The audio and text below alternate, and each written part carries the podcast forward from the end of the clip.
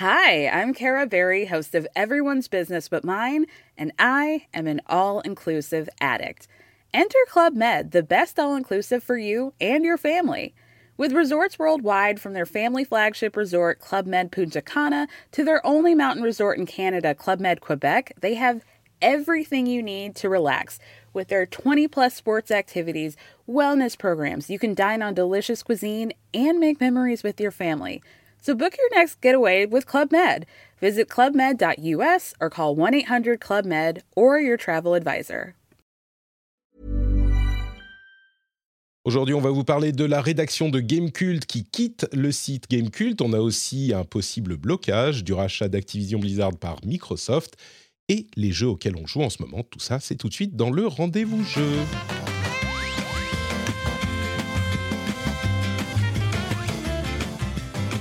Bonjour à tous et bienvenue dans le rendez-vous jeu, c'est l'épisode numéro 269, on est en novembre 2022, je suis Patrick Béja et j'aimerais remercier les patriotes qui ont rejoint le Patreon sur patreon.com slash rdvjeux. Tout de suite avant de se lancer parce qu'on a un gros programme, on a Benjamin, Devil Nexus, Laurent, Étienne, Apocan il m'a envoyé un mail pour me dire comment on prononce son, son nom de famille. et je me suis dit, je vais pas planter. Je vais pas planter. Try again. Étienne Akopkan. Voilà, c'est pas si dur pourtant. Merci Étienne. Euh, Cortéfis Erigan, Michael Ferreira et Gandouille. Merci à vous tous d'avoir rejoint le Patreon, patreon.com slash rdvjeux, comme je le disais, pour soutenir l'émission. Et merci aussi au producteur Lancelot Davizard, comme je le dis souvent, des Lancelot, il y en a plusieurs, mais il y en a un qui est le plus beau, c'est celui qui soutient le rendez-vous jeu. Alors les autres Lancelot, hein, si vous voulez être les plus beaux aussi, vous, vous savez ce qu'il vous reste à faire. Merci à vous tous. Et euh, du coup, bah maintenant, je peux euh, dire bonjour et euh, dire bienvenue aux deux co-animatrices qui m'aident aujourd'hui.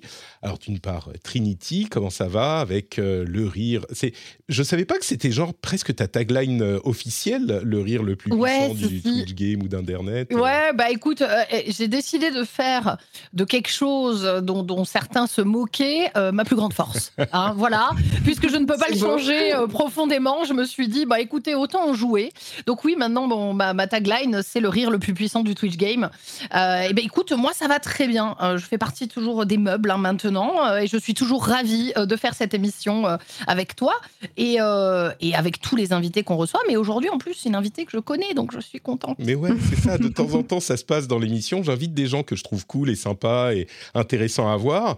Et régulièrement, en fait, ils disent Oh, mais, mais t'es là Oh, mais super, c'est cool. Donc on a euh, Fanny, Fanny Renard qui est là avec nous, qui a sa première euh, apparition dans l'émission, qui a fait une, petite pause et euh, du coup qui maintenant est chez Pastèque Games. Je ne sais pas si on, Tout à fait. parle. mais, mais Pastèque, alors. Oh bah, je peux en parler hein, si tu. En plus, on a annoncé Ravenswatch il y a pas très longtemps. Il y a l'alpha qui vient d'être annoncé aussi, qui, qui, cherche des des alpha testeurs, alors qu'il n'a pas commencé, ah. pardon. Il y a l'annonce on cherche des alpha-testeurs. Donc voilà, là c'est lancé et c'était assez fulgurant. Je crois qu'on a 300 euh, demandes euh, en une journée. Enfin, c'est assez fou. Je vais aller ajouter la mienne parce que c'est marrant.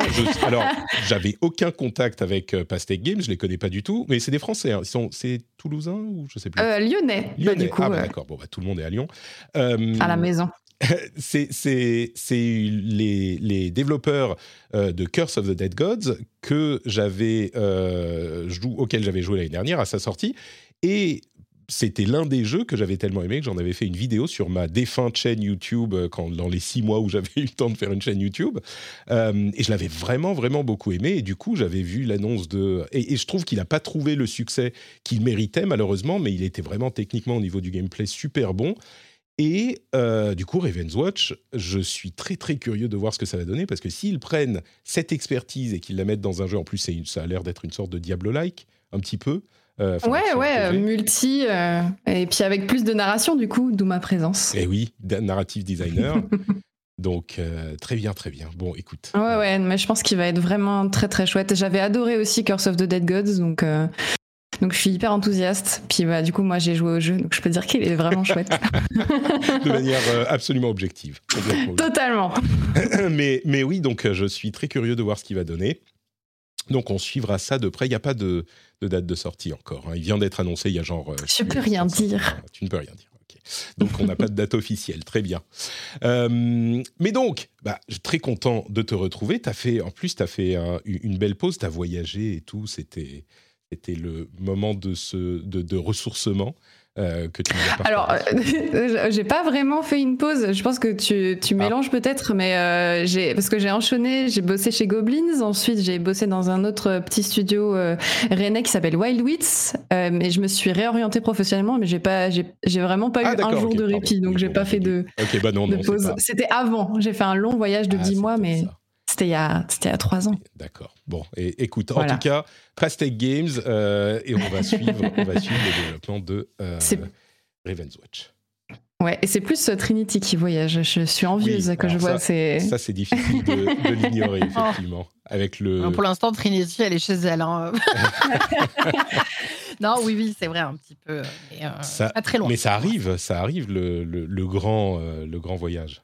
Et tu sais, quand tu attends euh, terriblement quelque chose, c'est à la fois euh, extrêmement long dans l'attente, euh, tu vois, dans l'envie que tu auras que ça, que ça s'accomplisse, et c'est à la fois très rapide dans les préparatifs, parce qu'en fait, tu t'aperçois que le temps passe très vite et que tu n'as rien préparé, comme moi. C'est-à-dire que là, pour l'instant, rien n'est prêt. je n'ai rien commencé, les visas, les trucs, que dalle.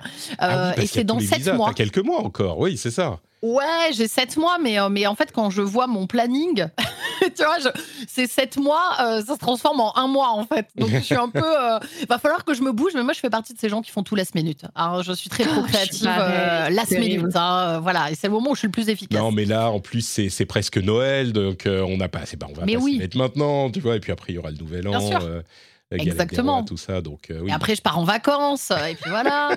Euh, après, je me fais opérer des pieds, je pourrais plus bouger de chez moi, c'est génial. Enfin voilà, ma, vie, euh, ma vie. Bon, écoute, mais, mais tu auras une semaine pour faire les visas pour 14 exactement. pays différents, donc ça se passe. Exactement, exactement. Et être en stress, tu sais, oh mon Dieu Le stress qui te motive.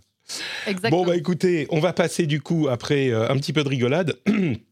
On va passer à un sujet un petit peu plus sérieux avec les infos qu'il faut retenir tout de suite. Et la première des infos, bah, euh, vous le savez, hein, dans cette émission, on essaye de couvrir euh, les news de l'industrie du jeu vidéo et de tous ces domaines connexes. Et donc là, c'est un domaine euh, connexe avec une affaire qui a fait grand bruit dans la, sphère gaming francophone. C'est ce qui se passe avec Gamecult. alors, je vais essayer de résumer rapidement la situation. Euh, certains d'entre vous en ont déjà entendu parler, mais peut-être que euh, d'autres ne suivent pas précisément euh, ce genre d'affaires, et puis peut-être que vous n'êtes pas particulièrement au, fait de ce qui se passe, enfin du site Gamecult lui-même. Peut-être que c'est pas un site que vous consultez. Donc Gamecult, je vais faire une petite timeline très rapide, mais si on veut comprendre l'importance de la chose, il faut aussi comprendre l'importance de Gamecult. C'est un site, parmi d'autres, hein, un site de presse spécialisé euh, de jeux vidéo qui existe depuis 22 euh, ans et qui a une place particulière parce que, bon, ils sont tous un petit peu particuliers, il n'y en a pas des, dizaines non plus, mais qui a une place vraiment particulière parce que euh, ils ont ciblé et ils ont comme ligne éditoriale, ou ils avaient peut-être une euh, certaines exigences dans la manière dont ils traitent le, jeu vidéo. Et ça se ressent le plus dans leurs tests, qui sont, euh, selon certains, sévères, selon eux-mêmes euh, exigeants. Disons que leurs notes sont souvent un petit peu plus basses, et ils ont leur propre barème un petit peu plus basse que euh, celle des concurrents ou des, des collègues, on va dire, des autres sites. Et donc, ça leur a donné une image un petit peu de, euh, de, ronchon du jeu vidéo. Et c'est une chose qui est un petit peu négative euh, pour certains, qui les aiment pas parce qu'ils trouvent qu'ils sont élitistes, on va dire. Et d'autres pensent que c'est justement une exigence qu'on n'a pas assez vis-à-vis des, des, jeux et du média dans cette industrie et dans, ces, dans cette... cette presse. Donc il y a cette double euh, identité un petit peu de game culte dans le paysage euh, francophone, mais en même temps, je pense que la plupart des gens sont euh, assez, comment dire, apprécient que cette démarche existe aussi. c'est une démarche qui est un petit peu rare, mais qui est précieuse à avoir. je pense qu'il est un petit peu pas, illusoire, mais un petit peu extrême de dire qu'on ne voudrait avoir que cette démarche-là, mais par contre, le fait qu'elle existe est important. Et du coup, ça nous amène à ce qui s'est passé en juin. Alors, Gamecult avait été vendu à différents groupes, ils se sont baladés dans les rachats corporate. Mais en juin ou en juillet, le, groupe dont fait partie Gamecult a été racheté par Reworld Media. Reworld Media, qui est un grand, grand groupe de presse, euh, qui a, euh, je vais vérifier euh, ici, qui a des dizaines de publications, des sites web et des, sites papier. ils sont célèbres ou infamously famous parce que ils ont pour habitude, semble-t-il, de racheter des marques, de les vider un petit peu de leur substance et euh, de créer du contenu qui est, euh, on va dire, à faible euh, valeur ajoutée et qui est plus pléthorique que qualitatif. Et du coup, si c'est arrivé avec différents sites ou différentes publications, bon, on a l'exemple par exemple de Science et Vie dont la rédaction a également quitté le la publication à son rachat. Euh, ils ont vraiment une réputation euh, assez exécrable dans le domaine de la pièce parce qu'ils font de la presse, pardon, parce qu'ils font pas de la presse de qualité du tout. C'est en tout cas ce qu'on, ce qu'il ressort de leur image. Donc, on, craignait beaucoup ce qui allait euh, ce qui allait se passer sur Gamecult et ce que j'allais dire, c'est que bon, n'importe quel site de presse, on va être euh, inquiet pour son avenir dans ce genre de circonstances, mais Gamecult en particulier, euh, qui sont les, vilains petits canards de la presse, et eh ben forcément, c'est encore plus, le contraste est beaucoup plus grand, donc les craintes sont euh, encore plus importantes. On en arrive, donc ça c'était le rachat juin ou juillet, je ne me souviens plus exactement, mais on en arrive à la semaine dernière où euh, on a la rédaction qui se réunit pour une émission spéciale en vidéo qui s'appelle Appelez-moi le directeur et qui annonce que euh, suite au rachat, eh bien, ils ont décidé d'activer leur clause de cession, qui est une euh, condition euh, des contrats de journalistes, qui dit que au rachat de la euh, publication, de l'organe de presse, n'importe quel journaliste peut décider, en gros, de démissionner, de garder les bénéfices d'un licenciement. Je crois que ça marche à peu près comme ça. En tout cas, peut démissionner et quitter la rédaction simplement sur sa propre décision. Et la surprise un petit peu pour tout le monde, c'était que l'ensemble de la rédaction, alors il y a une ou deux personnes qui restent encore pendant quelques semaines, peut-être un petit peu plus longtemps, mais en tout cas l'immense majorité de la rédaction démissionne et donc euh, le site Gamecult euh, se, vide vraiment de euh, son identité, de sa substance. Il y a une dizaine de personnes, si on compte les CDI même un petit peu plus, les CDI et les pigistes, qui ne travailleront plus pour Gamecult. Alors déjà, c'était un moment un petit peu, on le craignait, euh, mais c'est quand même un petit peu euh, choquant, surprenant quand ça arrive. Euh, et puis, après ça, donc on a eu une ou deux journées pour se, pour se remettre de cette news, qui est vraiment, et on en parlera, qui est importante pour ce média qu'on aime. Et puis, un ou deux jours après, euh, une, autre sale nouvelle, c'est que la rédaction qui devait encore travailler jusqu'au 7 décembre et qui avait été, moi je trouve en tout cas, assez professionnelle dans cette émission. Ils n'ont pas euh, euh, dénigré la, leur société mère. Hein. Ils ont ils ont dit, on a bien compris qu'ils quittaient parce qu'ils n'étaient pas d'accord avec l'orientation euh, éditoriale que voulait imprimer euh, Reworld à Gamecult. Ça, c'était clair. Puis il y avait à la fin un petit, bon, bah, parfois il faut savoir dire merde, ok, on a, on a compris ce qu'ils voulaient dire.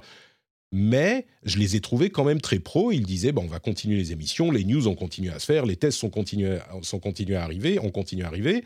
Et ils voulaient donc d'ici au 7 décembre dire euh, leurs adieux à euh, la maison, ce qui a été la maison pour certains quelques années, mais pour d'autres, on pense notamment à, Pouillot euh, Nicolas Verlet, qui a commencé en tant que stagiaire il y a 20 ans chez Gamecult, et puis qui a une relation quand même avec son, son lectorat.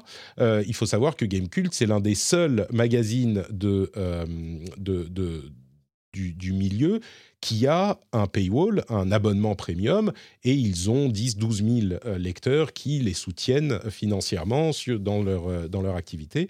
Donc, il y a une relation qui est proche, et donc, on apprend qu'ils sont, euh, deux jours après leur émission, leur annonce, qu'ils sont mis en dispense d'activité jusqu'au 7 décembre, jusqu'à leur départ. Et donc, en gros, ils n'ont plus, ils ont été priés de quitter les lieux dans l'heure. Ils sont, il y a eu, c'est à l'américaine, comme on l'a beaucoup dit sur le sur le le net les vigiles qui viennent, qui leur demandent de faire leur carton et de partir dans l'heure.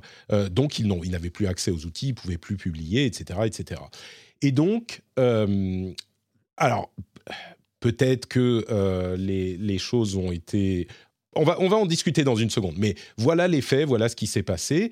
évidemment, euh, beaucoup de gens l'ont mal pris parce que c'est euh, quand même une méthode qui est, qui, est, un peu, un peu brusque, on va dire. Donc voilà pour les faits. maintenant, on va quelques moments discuter un petit peu de, de ce qu'on en pense. C'est, qui est-ce qui disait tu m'étonnes C'est Trinity ou... Ouais, c'est moi. ah non, c'est Fanny.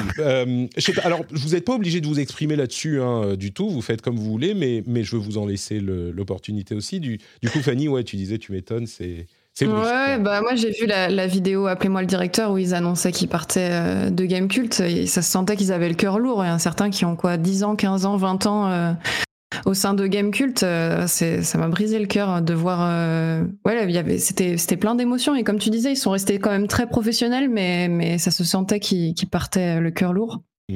Et, euh, et, du coup, euh, le, ce qui se passe, le, fait de les, de les mettre dehors, ils sont quand même payés, mais ils n'ont plus le droit de travailler, c'est un truc comme ça?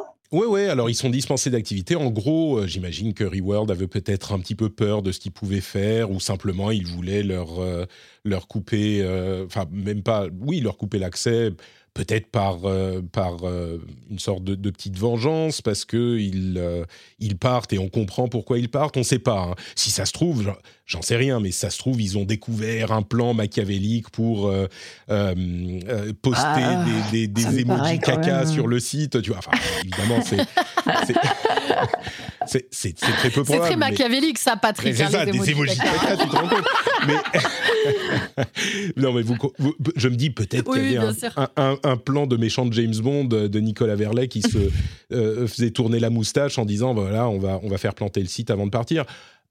Bon, ça paraît quand même peu probable. Ça, m'étonnerait qu'il soit puéril à ce point-là. Hein. Non, mais évidemment, ils étaient. Enfin, c'est des, des, gens qui sont sérieux et qui sont, qui sont professionnels. Donc, euh, ça sent quand même la, petite vengeance un peu mesquine ou la, la, frustration un peu mesquine. Ils ont dit bon bah voilà, vous nous aimez pas, vous allez dehors. Et ah, le, truc, c'est que ils sont dans leur droit, les gens de Reworld, de faire ça. en plus, bon, ils les payent, ils disent juste, vous n'avez pas besoin de travailler, vous partez, voilà, on va pas. Oui, mais c'est leur, c'est, leur empêcher, euh, c'est leur empêcher de dire au revoir, en fait. Et moi, c'est là que je trouve que c'est dégueulasse. Déjà, il y a un problème quand même. Moi, j'en avais discuté avec un de Game Cult il y a déjà deux mois de ça. Mhm. Euh, donc ça faisait un moment hein, qu'il euh, savait euh, tout, tout, ce qui allait se passer, etc.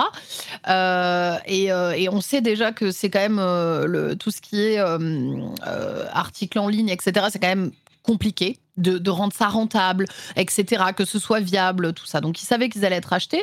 donc déjà, il faut, il faut, faut encaisser cette chose-là, encaisser la perte de qualité, parce que clairement, il va y avoir une perte de qualité au vu des antécédents de, du rachat. Euh, mais c'est surtout là, moi, là où je trouve que c'est dégueulasse, c'est vraiment euh, juste ne pas laisser l'occasion à des gens qui ont bossé, c'est eux qui ont bâti ce site. Eux, ils arrivent, ils, achètent euh, au bout de, de, de, 20 ans de, boîte, quoi. ils rachètent le truc et je trouve que c'est extrêmement mesquin quand même. désolé, là, je suis juste dans le sentiment, mais moi, je trouve ça super mesquin de pas les laisser juste pouvoir faire un dernier article. Euh, S'ils ont été professionnels sur la vidéo, ils seront professionnels dans leur dernier article, mais il y avait un peu ce truc de pouvoir boucler la boucle, chacun peut-être de leur côté via un article avec euh, quelque chose quoi. Ben là pas du tout. Bah, On leur a coupé faire une émission, leur émission hebdomadaire qui est le rendez-vous euh, important de, de, la rédaction. Ils voulaient faire leur dernière émission effectivement pour pouvoir dire au revoir, même s'ils l'ont un peu fait dans leur appelez-moi le directeur, mais ouais c'est. Ouais ouais ouais. Donc, euh, bah non, mais euh, c'est très triste et surtout, ça présage pour moi, c'est le genre de cas qui ne présage absolument rien de bon pour la presse, euh, pour la presse écrite. Bah ça, c'est l'autre aspect sur lequel j'aimerais qu'on revienne aussi un petit peu rapidement. Mais avant ça, un, un, élément sur la vie de Gamecult que, que certains noteront et d'ailleurs qu'ils ont mentionné dans leur Appelez-moi le directeur, c'est un, un, site qui était compliqué. Enfin, n'importe quel site internet est difficile à faire vivre aujourd'hui. Euh, encore plus aujourd'hui que dans les années 2000. Euh, c'est difficile parce que la publicité paye moins, euh, le, SEO est compliqué et surtout si on veut pas faire, pour parler crûment, si on veut pas faire du putaclic et enchaîner les articles sur tous les domaines qui soient. C'est pour ça d'ailleurs que JVcom parle de cinéma, de, de, pop culture en général. Jeuxvideo.com, ils parlent de pop culture pour étendre un petit peu leur surface d'attaque. Et c'est un truc qu'un site spécialisé comme euh, GK n'a pas voulu faire. Et c'est compliqué à, gérer. Moi, je me souviens que j'avais parlé avec. Euh, avec ah, mais pourquoi j'arrive plus à. le rédacteur en chef précédent, mais c'est pas vrai. À chaque fois que je cherche son, son nom, j'ai un, un, trou. qui a lancé l'abonnement. Le, parce que moi, je faisais déjà les choses sur Patreon. Euh, et donc on en avait parlé, et c'est un des trucs qui a permis à Gamecult de survivre encore euh, toutes ces années. Euh, à Yukish, merci, merci Crevette qui est dans la chatroom, qui fait partie de ceux qui, partent. Et d'ailleurs, on, on, en parlera peut-être à terme avec des gens de Gamecult. On les reçoit régulièrement, comme on reçoit des gens de toute la, la presse du jeu vidéo ici. Mais évidemment, aujourd'hui, ils peuvent pas du tout parler de ça et je ne sais pas quand ils réussiront, ils pourront en parler aussi. Mais c'est vrai, comme il le disait, qu'ils auraient peut-être pu faire certaines choses, être plus présents sur les réseaux sociaux, euh, faire des choses sur. Alors, c'est compliqué de dire euh, ils sont pas allés sur euh, TikTok ou pas trop tard sur YouTube ou Dieu sait quoi mais aussi c'est compliqué de chasser chaque euh, tendance nouvelle, buzzy du web euh, et de se perdre là-dedans. Ils ont préféré faire ce qu'ils savaient faire et ce qu'ils savaient faire de mieux. Euh, certains disent c'est déjà un miracle qu'ils aient tenu aussi longtemps avec cette ligne éditoriale qui était bah, assez exigeante. Peut-être qu'il y aurait eu des choses à faire. Peut-être que Reworld fera un site qui sera plus, euh, qui aura plus de, succès financier. Hein. Ils l'ont fait par ailleurs, avec une, euh, une qualité éditoriale moins importante. Ça risque d'être compliqué avec Gamecult euh, parce que la marque est tellement associée à justement cette exigence. Je sais pas, enfin presque par le public traditionnel de Gamecult, je pense, va par vengeance ne pas vouloir consulter le site quand il sera renouvelé. Ouais, bah, j'avoue que je me suis désabonné. Je pense qu'on est pas mal dans ce cas. Ah bah, plus d'abonnement. ça va être en, pub, hein, c'est certain. Mmh, ouais, c'est vrai que c'est possible. Mais je me pose vraiment la question, tu vois, par exemple, à jeuxvideo.com, euh, qui ont cancel euh, toutes leurs émissions une par une. Et pareil, leurs articles, il y a, très très peu d'articles de fond aujourd'hui. Euh, et ils font beaucoup beaucoup du putaclic, de, tu, tu le disais, de la pop culture. Est-ce que vraiment c'est plus rentable? Je, je, sais pas, je me pose la question. Ah bah avec, bah le, jeuxvideo.com, c'est le plus gros site euh, de jeux vidéo, en partie pour le forum, mais tout de même, c'est l'un des plus gros sites de France et peut-être d'Europe. Donc, euh, à, l'affichage, euh, c'est quand même une, une, certaine, un certain, une certaine force. Et après, effectivement, il y a des changements, des changements au sein de la rédaction. jeuxvideo.com ils restent, ils ont vachement élargi leur, euh, comme je disais, leur surface, mais ça reste un média jeu vidéo et ils font euh, ce qu'ils ont toujours fait. Ils font des tests, ils font des, il y a, du contenu euh, que j'apprécie bien sur jeuxvideo.com. Ils font des choses sur YouTube notamment qui sont hyper intéressantes. Il y a des séries comme JV Legends qui revient sur des aspects historiques de, l'industrie du jeu vidéo. Il y a vraiment du, contenu de qualité. Donc, je ne sais pas ce que va faire Reworld Media de GK, mais de tout ce que j'entends, la qualité du contenu de Reworld Media, euh, je ne veux pas mettre en équivalence que semble euh, viser Reworld et ce que fait aujourd'hui jeuxvideo.com. Ce que fait jeuxvideo.com, c'est élargir, taper aussi large que possible. Donc, peut-être un petit peu euh, quitter le spectre strict du jeu vidéo, mais pour avoir plus d'impression, tout simplement, pour la pub. Euh, c'est assez différent de tout à coup transformer.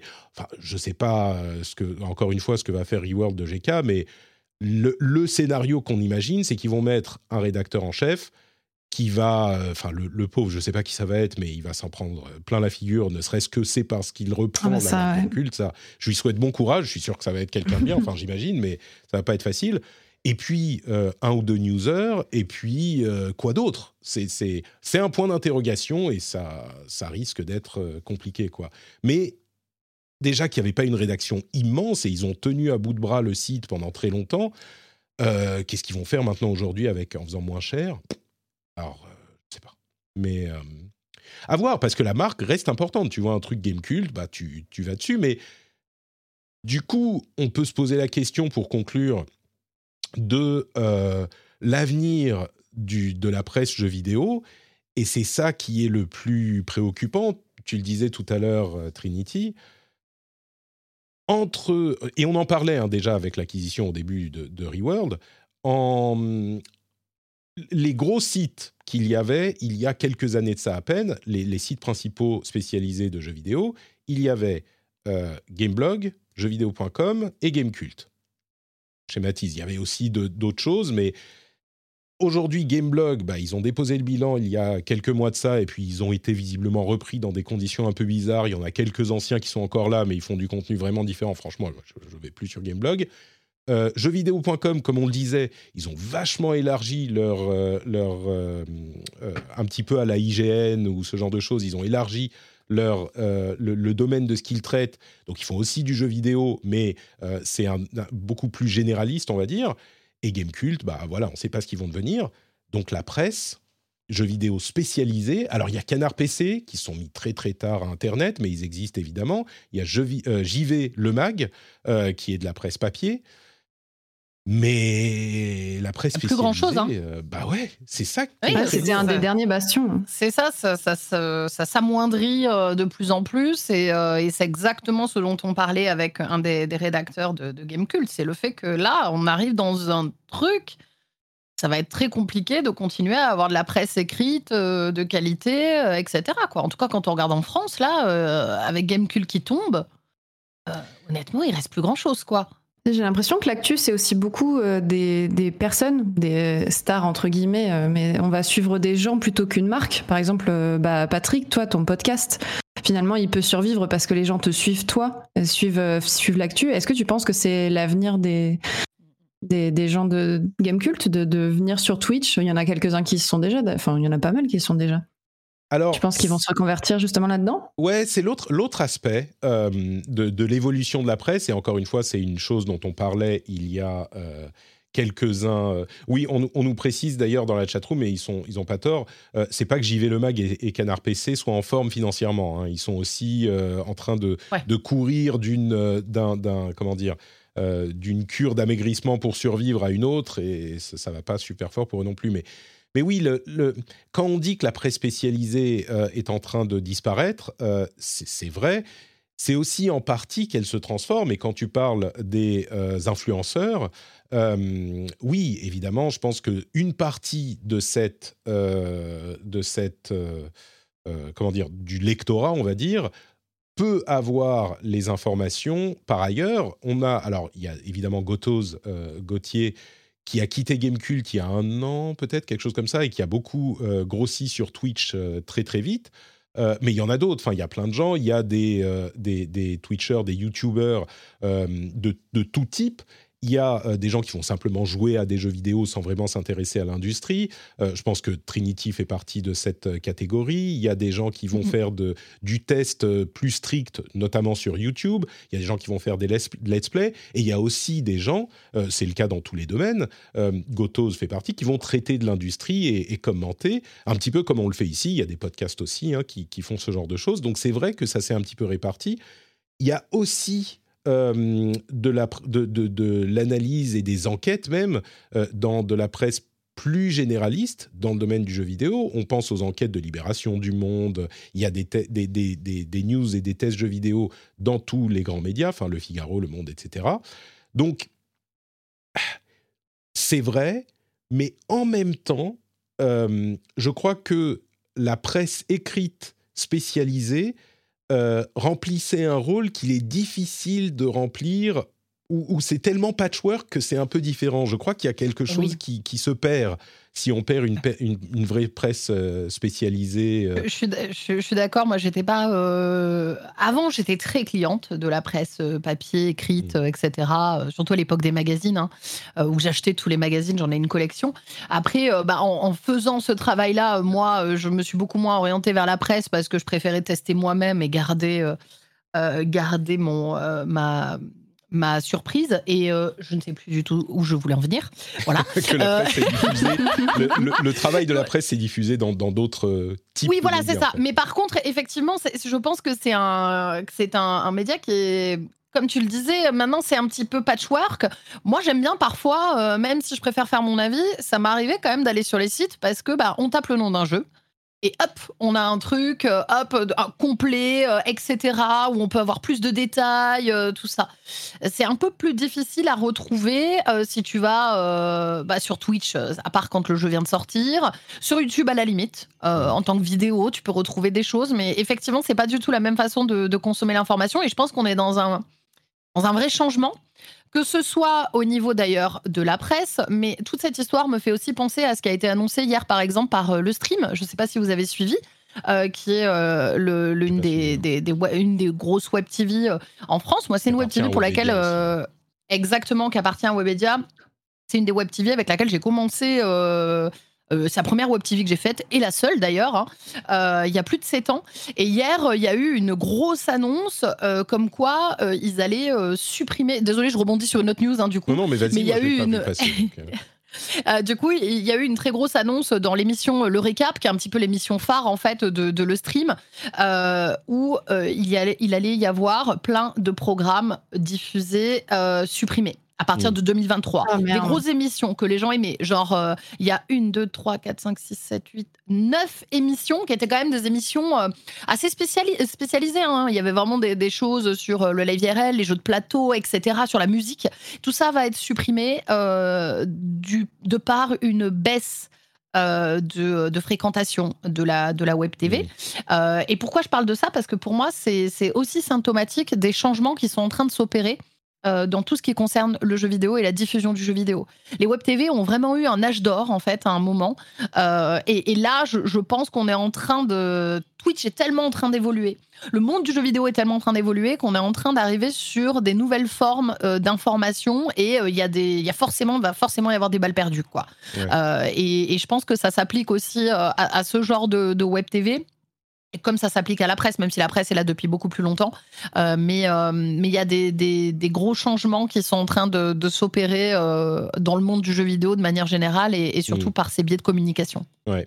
Et, et je pense que quand on n'a pas une rédaction, ça c'est un truc qui est qu'il est important de noter aussi. Quand on n'a pas une rédaction qui est dédiée, comme celle de Gamecult ou comme, comme d'autres, euh, bah c'est difficile quand on est quelqu'un seul, euh, comme Trinity ou comme moi ou comme Gotos, où tu, te, tu te reposes sur le travail des journalistes. C'est pour ça d'ailleurs que je soutiens euh, différents, différents journaux, même si je ne les lis pas moi-même directement, enfin ou très rarement, parce qu'on a besoin de ce travail d'une rédaction qui peut prendre le temps, qui peut investir dans un travail sérieux y compris dans la presse spécialisée de jeux vidéo. Et c'est cette case que remplissait Gamecult, qui, après les euh, orientations de jeuxvideo.com, la disparition plus ou moins de, Gameblog, va être un petit peu difficile à, remplir, je crois. Euh, alors encore une fois, il y a encore jeux vidéo, j'y vais le mag, il y a CPC, il y, a, il y en a peut-être d'autres qui vont arriver. On parle de jeux actu, enfin il y en a, il y en a quelques-uns, mais c'est compliqué, même si ça se transforme je ne sais pas si on réussira à avoir. Et c'est pas. Alors bien sûr, il y a Gamecult, il y a un affect pour la marque, pour l'esprit, pour les, pour les animateurs. Ça, c'est évidemment important. Mais au-delà de ça, c'est un rôle qui est important pour que l'industrie soit saine. Et j'espère que ce rôle, qui peut peut-être être rempli par d'autres, sera, sera rempli. Euh, et que c'est pas un type de journalisme qui, disparaît. Alors les esprits chagrins diront que oui, c'est un type de journalisme qui, qui disparaît. Moi, je sais pas. Je crois qu'il y a des. Je suis curieux de voir ce qu'ils vont faire d'ailleurs, les rédacteurs de Gamecult, même si après 20 ans à être essorés dans la presse jeux vidéo ou enfin 20 ans disons qu'il y a eu une période où c'était, euh, il faut l'avouer, un petit peu la belle vie. Je ne sais pas si c'était le cas encore au début des années 2000. Euh, ça commençait déjà peut-être à être un peu difficile. Mais euh, certainement, depuis, c'est jamais un métier où on se la coule douce et où on est. le gros problème, c'est qu'il n'y a pas de perspective de croissance sérieuse. Il y a toujours des, des plus jeunes qui vont travailler pour moins. Et c'est ce que disent beaucoup de ceux qui sont partis de chez Gamecult ou de jeuxvideo.com et euh, on, on, a parlé à beaucoup d'entre eux ici. Hein. On pense justement bah, je sais pas, à Pipo Mantis, à, Jika, qui en partie est parti pour cette raison, euh, à Gauthier qu'on mentionnait tout à l'heure. eh ben, ils partent parce qu'à un moment, on devient, on a une famille, on a des enfants, et tu peux pas euh, être payé comme tu étais payé à 20 ans, et tu, as des perspectives de galère en permanence. Enfin, bref, je un petit peu dans tous les sens, mais c'est une euh, un tableau qui est euh, qui est pas réjouissant, quoi. Mmh. et, mais Ouais. Et, eux, je sais pas, juste pour finir sur leur, euh, leur, destin à eux, que dont je suis sûr certains disent Ah, oh, mais ils ont qu'à euh, reformer une rédaction, ils pourraient faire un autre site, moi j'irai sur ce site, machin. Et ils ont été hyper honnêtes dans leur émission. Ils disent Mais vous vous rendez pas compte, faire un site, c'est pas juste euh, quatre potes qui se réunissent et qui, jouent à des jeux toute la journée et qui, et qui mettent ça sur, sur leur chaîne Twitch il y a euh, de la comptabilité, il y a de l'administratif, il y a gérer euh, les bureaux, il y a, enfin, c'est difficile. Euh, et c'est pour ça que ça marche moins bien aujourd'hui, pour bon, toutes ces raisons. Pardon, Fanny, tu voulais je vais te laisser le mot de la fin. C'est moi. non, euh, bah, oula, la pression. Non, non, mais euh, c'est en fait, tu dis que c'est le public qui a changé, et j'ai l'impression que dans le chat, ils sont plutôt d'accord avec ça, mais je me demande si c'est pas euh, une espèce de serpent qui se mord la queue, ou justement, il y a eu pas mal de, de vagues de fermetures d'émissions, euh, et de magazines et, euh, et, de sites. Et que du coup en fait les gens euh, peu à peu se sont mis à se dire ok ben il faut que j'ai un plan B il faut que je m'intéresse à moi monter ma, ma chaîne ma marque me mettre sur YouTube me mettre sur Twitch. Et en fait progressivement en fait bah, ce contenu il, il devient ouais il devient individuel finalement. Et, et, que si on avait l'effet inverse, si euh, tout le budget euh, était mis dans des dans des émissions, est-ce que, enfin, tu vois, genre si si si vraiment on avait des bah, imaginons la personne qui, a, qui reprend Game Cult dit ok on va mettre un énorme budget on va faire du contenu de qualité on va faire des, émissions qui ont du fond et euh, on va se mettre à fond là-dedans. Est-ce que le public il suivrait pas justement? Bah non, il suit pas. C'est ce tu crois pas? Culte. Non, moi je crois pas. Je crois pas. Le, peut-être utopiste. Bah, le, problème c'est ce qui ça existe ce genre de contenu, mais c'est enfin c'est ce qui tend justement un petit peu à disparaître, ou alors euh, à être pris par des magazines, enfin des journaux plus euh, généralistes. On a vu les enquêtes encore une fois qu'ont fait Le Monde, Libé, etc. Mais Game Cult, c'est ce qu'il faisait et, ça n'a pas marché. Alors peut-être qu'ils n'avaient pas la bonne forme, peut-être qu'il fallait... Euh, c'est caricatural de dire il fallait aller sur TikTok, mais peut-être se, diversifier un petit peu plus, peut-être. Mais moi, je crois que le problème, c'est que l'audience est, réduite. Et euh, le, le, aujourd'hui, parce que d'autres éléments de ce que couvrait la presse au début des années 2000 sont aujourd'hui euh, trustés par un autre type de créateurs de contenu comme bah, les YouTubers, les Twitchers, dans une moindre mesure peut-être les podcasters. Et donc il ne reste à Gamecult que tout le reste, enfin Gamecult et à la presse spécialisée, que tout le reste s'ils veulent faire cette partie du travail. Et ça suffit pas pour faire vivre un site. C'est ce qu'on constate. Euh, et c'est compliqué d'appliquer le modèle du parce que tu dis bah oui mais euh, un Twitcher il y arrive bien mais oui mais le Twitcher il est dans sa chambre il n'a pas les mêmes frais il n'a pas une grosse boîte à, faire tourner euh, et il n'a pas un site web à maintenir c'est Amazon qui maintient le site web pour lui euh, il a son contenu sur Twitter, bah c'est Twitter qui maintient le site web pour lui, etc., etc. Et, et, du coup, c'est pas scalable à l'échelle d'une rédaction. En tout cas, c'est ce qu'on constate. Ça tient pas. Et ça tient pas par la pub. Et ça tient pas par le soutien financier, même s'ils avaient 12 000 personnes euh, qui les soutenaient. Donc, hmm. je ne sais pas s'il y a une réponse à cette équation. Hein, et, peut-être que la seule solution pour faire vivre un site, c'est de faire ce que fait Reworld, j'en sais rien, ou de faire ce que fait jeuxvideo.com et d'élargir, peut-être. Euh, t'as peut-être raison. Mais ça me rend triste. on est toujours dans, dans, cette, euh, dans cette logique de, de rentabilité. Euh, euh, c'est normal, c'est comme les discussions. Moi, je fais toujours le parallèle avec Twitch, mais on a eu les discussions comme ça il y a, il y a quoi? Il y a, il y a, un ou deux mois par rapport à Twitch par rapport au fait de, bah de, de, faire des choses qui ne correspondent pas à ce que les créateurs et les viewers attendent, notamment l'histoire des pubs, etc., etc. Mhm. Mais à un moment, on est aussi sur quelque chose où il faut que ce soit rentable. Bah clairement, oui, c'est c'est logique que ce soit rentable, en tout cas qu'on essaye que ça devienne euh, rentable. Donc euh, c'est vrai que c'est un peu euh, c'est un peu compliqué. On aimerait que ça reste comme c'est à l'heure actuelle, mais le truc c'est qu'à l'heure actuelle, c'est sur le fil quoi. C'est bah plus que sur le fil, c'est même c'est même en train de, s'effondrer quoi. Donc, effectivement, quelle est la réponse à tout ça? Est-ce que ça, c'est la bonne réponse? J'en ai aucune idée parce que, bon, bah, visiblement, les, les, pratiques sont pas forcément celles que, que les gens attendent. Mais, mais pour l'instant, faute de meilleures solutions, soit ça, soit le site coule complètement, il n'existe plus. Donc, je sais bah, pas.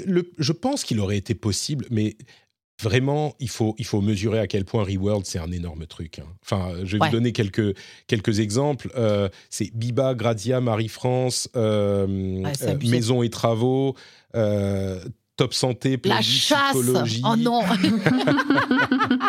euh, Science et Vie, comme je le disais, Closer, euh, Téléstar, Télémagazine, euh, etc. Ah mais magazine préféré, franchement. Ah, c'est ça, c'est des trucs. Tout ce que je lis, euh, j'ai en une collection à la maison d'ailleurs. Mais je veux dire, vous imaginez un, un, un groupe comme ça qui met la main sur le groupe, c'est même pas juste Gamecult, le groupe auquel appartient Gamecult, il y a d'autres d'autres médias là-dedans, ils vont pas s'asseoir avec euh, Nicolas Verlet et dire Bon alors Nicolas, maintenant on va passer deux semaines à essayer de définir une nouvelle ligne éditoriale et une nouvelle, euh, euh, de nouveaux formats pour que préserver l'esprit d'exigence de Game Cult et pouvoir le faire euh, fleurir dans un. Non, ils sont. Mais ce serait cool.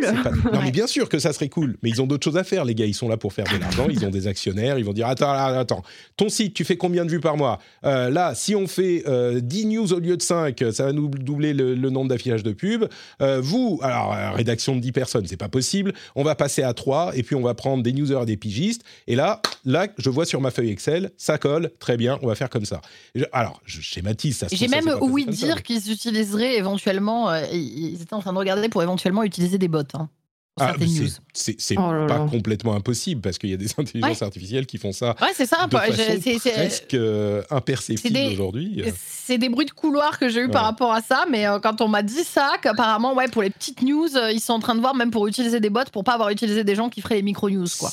Ah ben, tu fais rédiger ça par, un, par une intelligence artificielle par rapport à un communiqué de presse ou Dieu sait quoi, et puis tu fais relire ça en, en 5 minutes et un petit peu corrigé par, par quelqu'un, et puis c'est tout à fait possible, Bon, bref, écoutez, alors ça, vous avez compris, hein, c'est un truc que j'ai pas voulu faire. Je veux pas juger auparavant. D'ailleurs, certains commentaient dans la dans la chat room euh, avant que on voit vraiment ce que sera le contenu euh, produit par eWorld, parce qu'on ne sait pas. Alors, on l'a dit suffisamment clairement, ça sent pas bon, mais on verra une fois que ça sera là et on le commentera quand ça sera là. Mais l'événement aujourd'hui, c'est euh, le fait que la rédaction ait, ait quitté le site et euh, je, suis curieux d'ailleurs, euh, juste pour nous donner, Fanny, un petit, euh, un petit regard sur ce qui se passe dans les, studios de développement. On se posait la question sur le Discord, certains posaient la, question, est-ce que c'est un truc dont vous parlez dans, les studios de développement, de l'état de la presse, pas forcément de cette affaire Gamecult spécifiquement, mais de l'état de la presse, ou vous êtes occupé à faire d'autres choses et c'est pas forcément un truc qui vous préoccupe? Comme tu dis ça, j'ai l'impression que je suis genre dans les coulisses euh, d'un truc top secret. non, mais je veux dire, tu vois, juste vous, quand vous arrivez, euh, vous parlez du dernier match de foot ou aussi de ce qui. Ah, t'as vu ce qui s'est passé avec jeuxvideo.com euh, ou, ou ça vous. intéresse? Ouais, ouais, si, si, on en parle. C'est, c'est inquiétant bah, bah, parce que aussi, on est. On n'est pas que des devs, on est des gens qui aimons le jeu vidéo aussi et qui suivons l'actu et, et la presse. Et c'est vrai que c'est, c'est c'est triste. Disons qu'effectivement, dans ce genre de, schéma, s'il y a un grand groupe qui vient et qui vire la petite équipe de résistants, forcément, ça. Bon, écoute, euh, je, pense qu'on peut conclure en disant que, euh, bah, comme on l'a dit à, plusieurs reprises, ça nous attriste énormément. Pour le site, euh, les sites évoluent, mais là, c'est une tendance qui est générale et du coup, je ne sais pas s'il y aura, enfin, je sais pas où ils vont aller, les, les rédacteurs, mais surtout pour la rédaction. Euh, c'est des gens. Alors, vous savez, moi, je, comme je le disais, je me repose sur le travail des vrais journalistes euh, pour faire mon émission aussi, et puis je les reçois euh, dans, dans, l'émission régulièrement. La, moitié des rédacteurs de Gamecult, ils sont à un moment ou un autre passés par l'émission. Je dis Gamecult, mais il y avait, y avait Gameblog à l'époque où ils faisaient beaucoup de choses. Il y a jeuxvideo.com. Moi, c'est des, des, des, des, gens que j'apprécie, et du coup, je suis forcément bah, touché par le fait, par, par ce qui leur arrive. J'espère qu'ils rebondiront, qu'ils réussiront à trouver euh, quelque chose qui les, qui les satisfera. Euh, peut-être que certains d'entre eux repointeront le, bout de, leur nez dans l'émission à un moment, ça, me ferait plaisir, mais vraiment, ma pensée va à eux aujourd'hui. Et, bon, je pensais faire un quart d'heure sur ça. On a fait trois quarts d'heure maintenant. mais, mais, au final, c'est ça qui me, qui me, comment dire, qui m'occupe l'esprit, quoi. Je suis, triste pour eux euh, et, vraiment une pensée parce que beaucoup sont relativement jeunes, encore que Hubert ça, fait, faisait un moment, mais et, puis surtout pour Nicolas, Nicolas Verlet qui, a passé 20 ans dans cette boîte et qui s'est vu privé de son au revoir, comme tu le disais, euh, Fanny, et tous, mais, mais en particulier en particulier Nicolas, ça me bon. Euh, mmh. Bon, après. Moi, je suis curieuse de savoir ce qu'ils vont, ce qu'ils vont faire. Je suis plus curieuse de, de, voir leur avenir à eux qu'à Gamecult, finalement. Ouais, ouais, ouais. Bah, j'espère qu'ils. Tu vois, mon, mon espoir égoïste, c'est qu'ils restent dans le domaine de la presse jeux vidéo. Mais je me demande s'il n'y en a pas beaucoup qui, qui en ont pas marre, tu vois. Ils vont se dire, bon, bah, c'est bon, je vais aller faire autre chose. Comme beaucoup l'ont déjà fait aujourd'hui, euh, enfin, ces dernières années. Bon. Je J'aimerais avoir euh, les, les, les, épaules pour leur dire oh, venez tous, on vient, on fait, euh, on, refait un truc, mais, bon, évidemment, c'est pas possible. Et puis, je crois qu'il y en a qui veulent plus, quoi. Bref. Bon, bon courage, on, on, lève notre verre à Game Cult. Euh, Game Cult n'est plus Game Cult. Je lève mon café. Voilà. Je lève mon verre vide. ah. Bon. Euh, on va quand même parler de l'actu du jeu vidéo aussi rapidement avant de parler des jeux euh, qu'on a testés ou auxquels on a joué ces derniers temps, avec un sujet euh, qui, auquel du tour, du, auquel duquel, y arriver, autour duquel on tourne depuis des, des, mois, c'est le rachat de Activision par Microsoft, Activision Blizzard King par Microsoft. des rumeurs débouchées par débusqué plutôt par Politico, laisse entendre que euh, le, euh, la FTC, donc l'autorité de régulation américaine, euh, pourrait dès le mois prochain lancer une action judiciaire pour bloquer le rachat. Alors, on en reparlera peut-être quand ça sera fait, mais, mais déjà, on peut un petit peu analyser la chose donc la, la, Federal Trade Commission pourrait bloquer le rachat de Activision Blizzard King par Microsoft, le fameux rachat à 69 milliards de dollars, hein, qui est un, truc immense. Il y avait déjà des autorités dans différents pays qui s'intéressaient au truc, mais là, ça serait carrément une décision prise. Et c'est un contexte qui est vraiment particulier parce que c'est une histoire qui est compliquée parce qu'il y a d'une part des autorités qui sont, qui semblent, des autorités officielles qui semblent frustrées d'avoir laissé passer trop d'acquisitions et de pouvoir aux géants de la tech. Dans le domaine de la tech, on parle de euh, Facebook, Microsoft, Apple, etc., euh, Amazon, Google, et qu'elles ont trop de pouvoir aujourd'hui, et donc qu'elles veulent, ces autorités, euh, faire quelque chose pour mitiger cette situation. Et ça semble tomber sur Microsoft, qui est évidemment un des géants de la tech, mais dans un domaine. Alors, c'est marrant parce que Microsoft, bon, c'est quand même une énorme société et, un géant de la tech, mais parmi tout cela, je pense que c'est celui qui mérite le moins de se faire taper sur les doigts.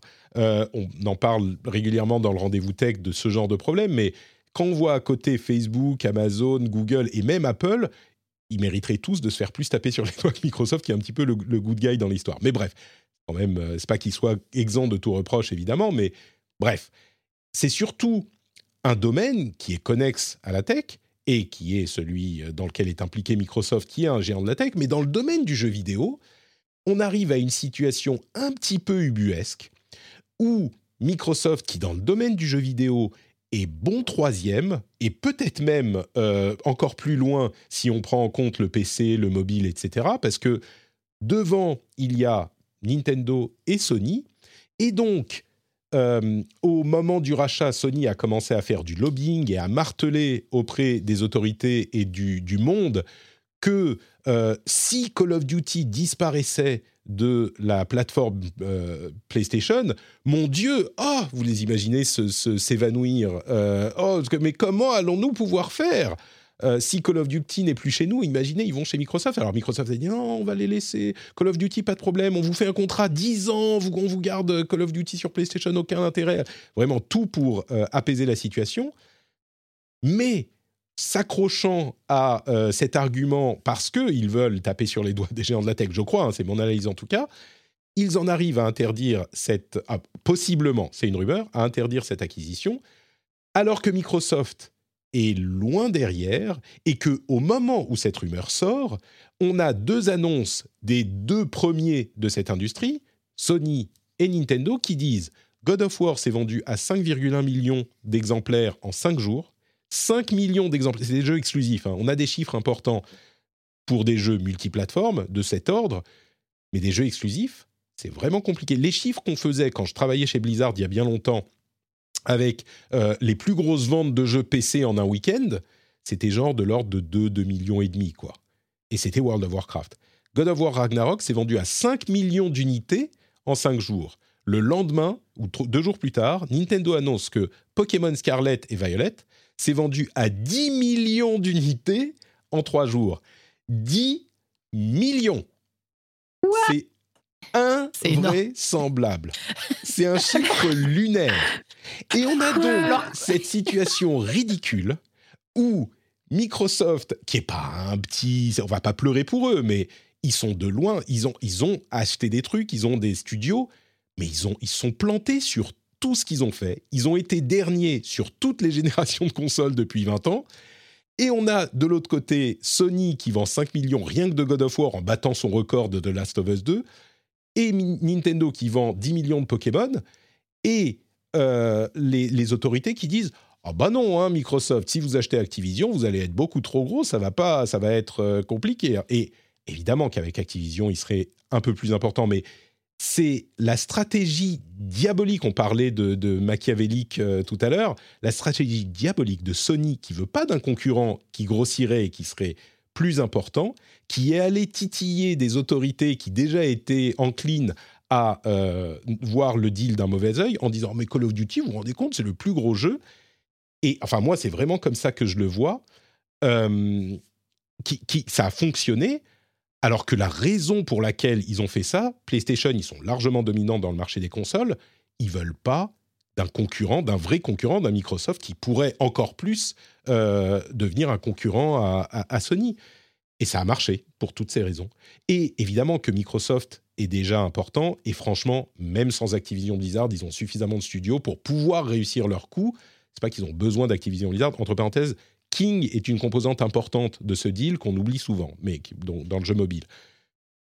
Et il y a l'aspect, leur nouvelle plateforme, c'est le Game Pass, et donc le Game Pass est aussi une, plateforme importante, mais c'est pas que Sony et Nintendo n'ont pas d'armes pour se défendre. C'est pas que Steam n'existe pas. C'est pas qu'Apple n'a pas une énorme mainmise sur le marché du, du jeu mobile. Enfin, la concurrence, elle est saine, elle est là, et, Microsoft, avec le rachat d'Activision, aurait des armes pour se battre et pour mettre Sony, je pense, un peu plus en difficulté que sans Activision Blizzard. Et peut-être pareil avec Nintendo, même s'ils sont dans leur coin en train de siffloter, genre ah non, nous, on, personne nous a vus, euh, on fait rien, on dit rien, euh, faites votre truc avec Microsoft et Activision, bloquez-le, bloquez ça nous va très bien. Donc, c'est une situation qui est vraiment. Si ça finit par être bloqué, parce que moi je me disais, ils vont dire on met Call of Duty sur PlayStation pendant 10 ans, on le signe avec notre sang et vous arrêtez de nous emmerder, on fait le rachat. Maintenant, je me dis bah peut-être que non, peut-être que la FTC va vouloir faire un exemple et bloquer le truc. Et ça serait pour toutes les mauvaises raisons, je, crois, même enfin dans le domaine du jeu vidéo, même si dans la tech ça peut se comprendre.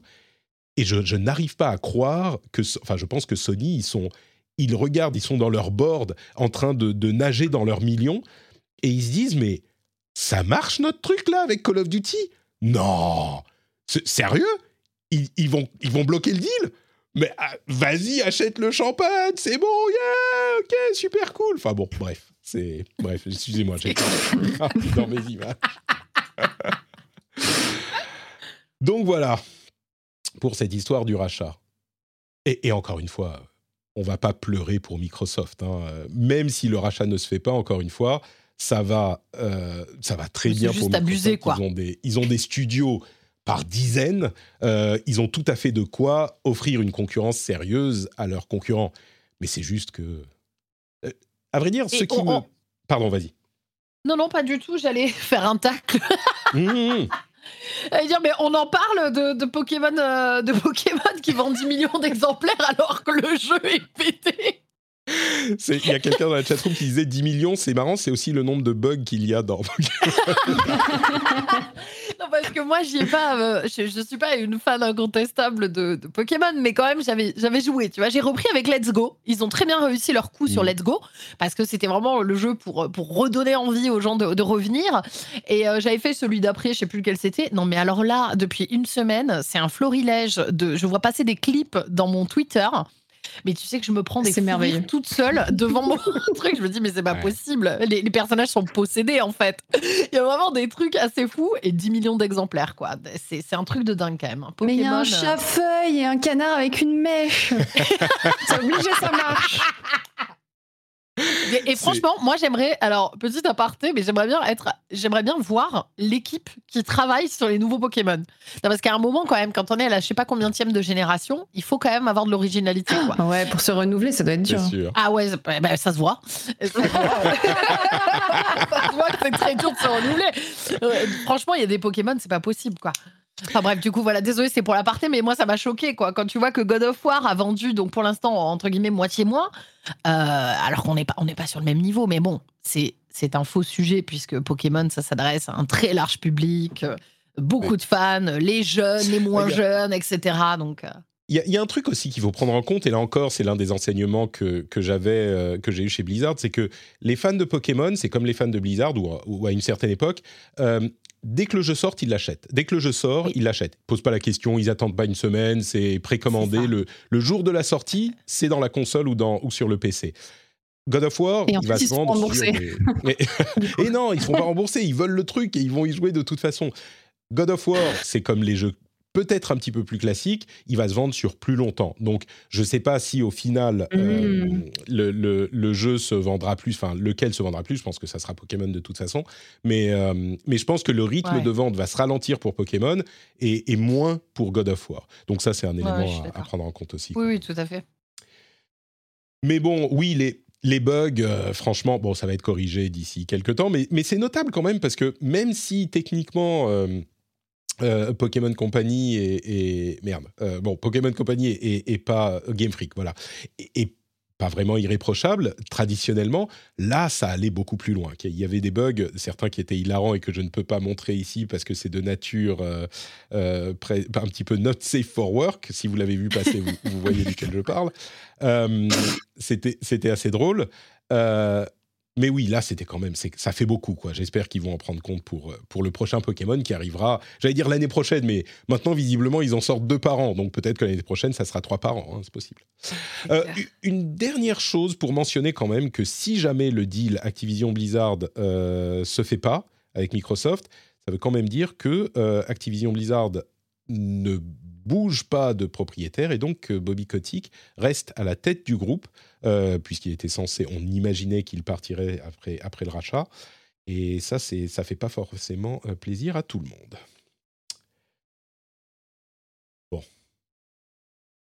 Euh, je crois qu'on est au bout de notre heure de news importantes à retenir, mais elles étaient importantes et une chose peut-être même encore plus important, oui on me dit dans la, dans la chat room, que Nintendo possiblement aime l'argent mais je crois que, que Sony aussi aime l'argent.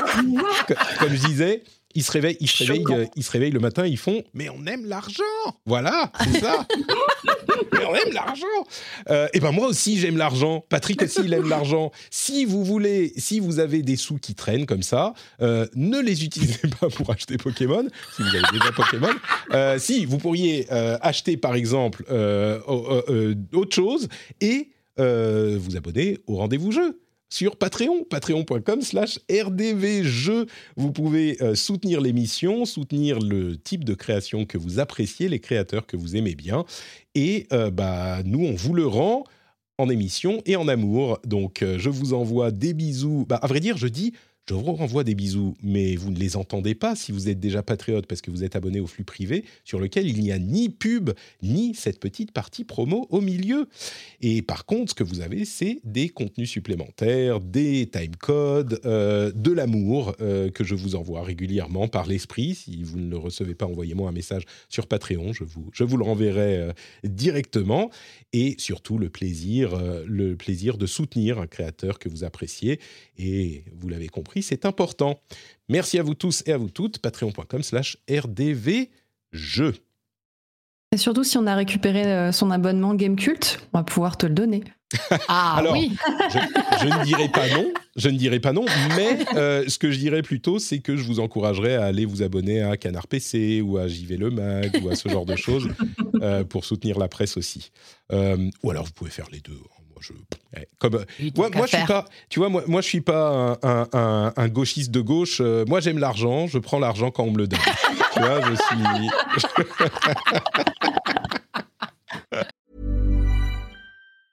As a person with a very deep voice, I'm hired all the time for advertising campaigns. But a deep voice doesn't sell B2B, and advertising on the wrong platform doesn't sell B2B either. That's why if you're a B2B marketer, you should use LinkedIn ads. LinkedIn has the targeting capabilities to help you reach the world's largest professional audience.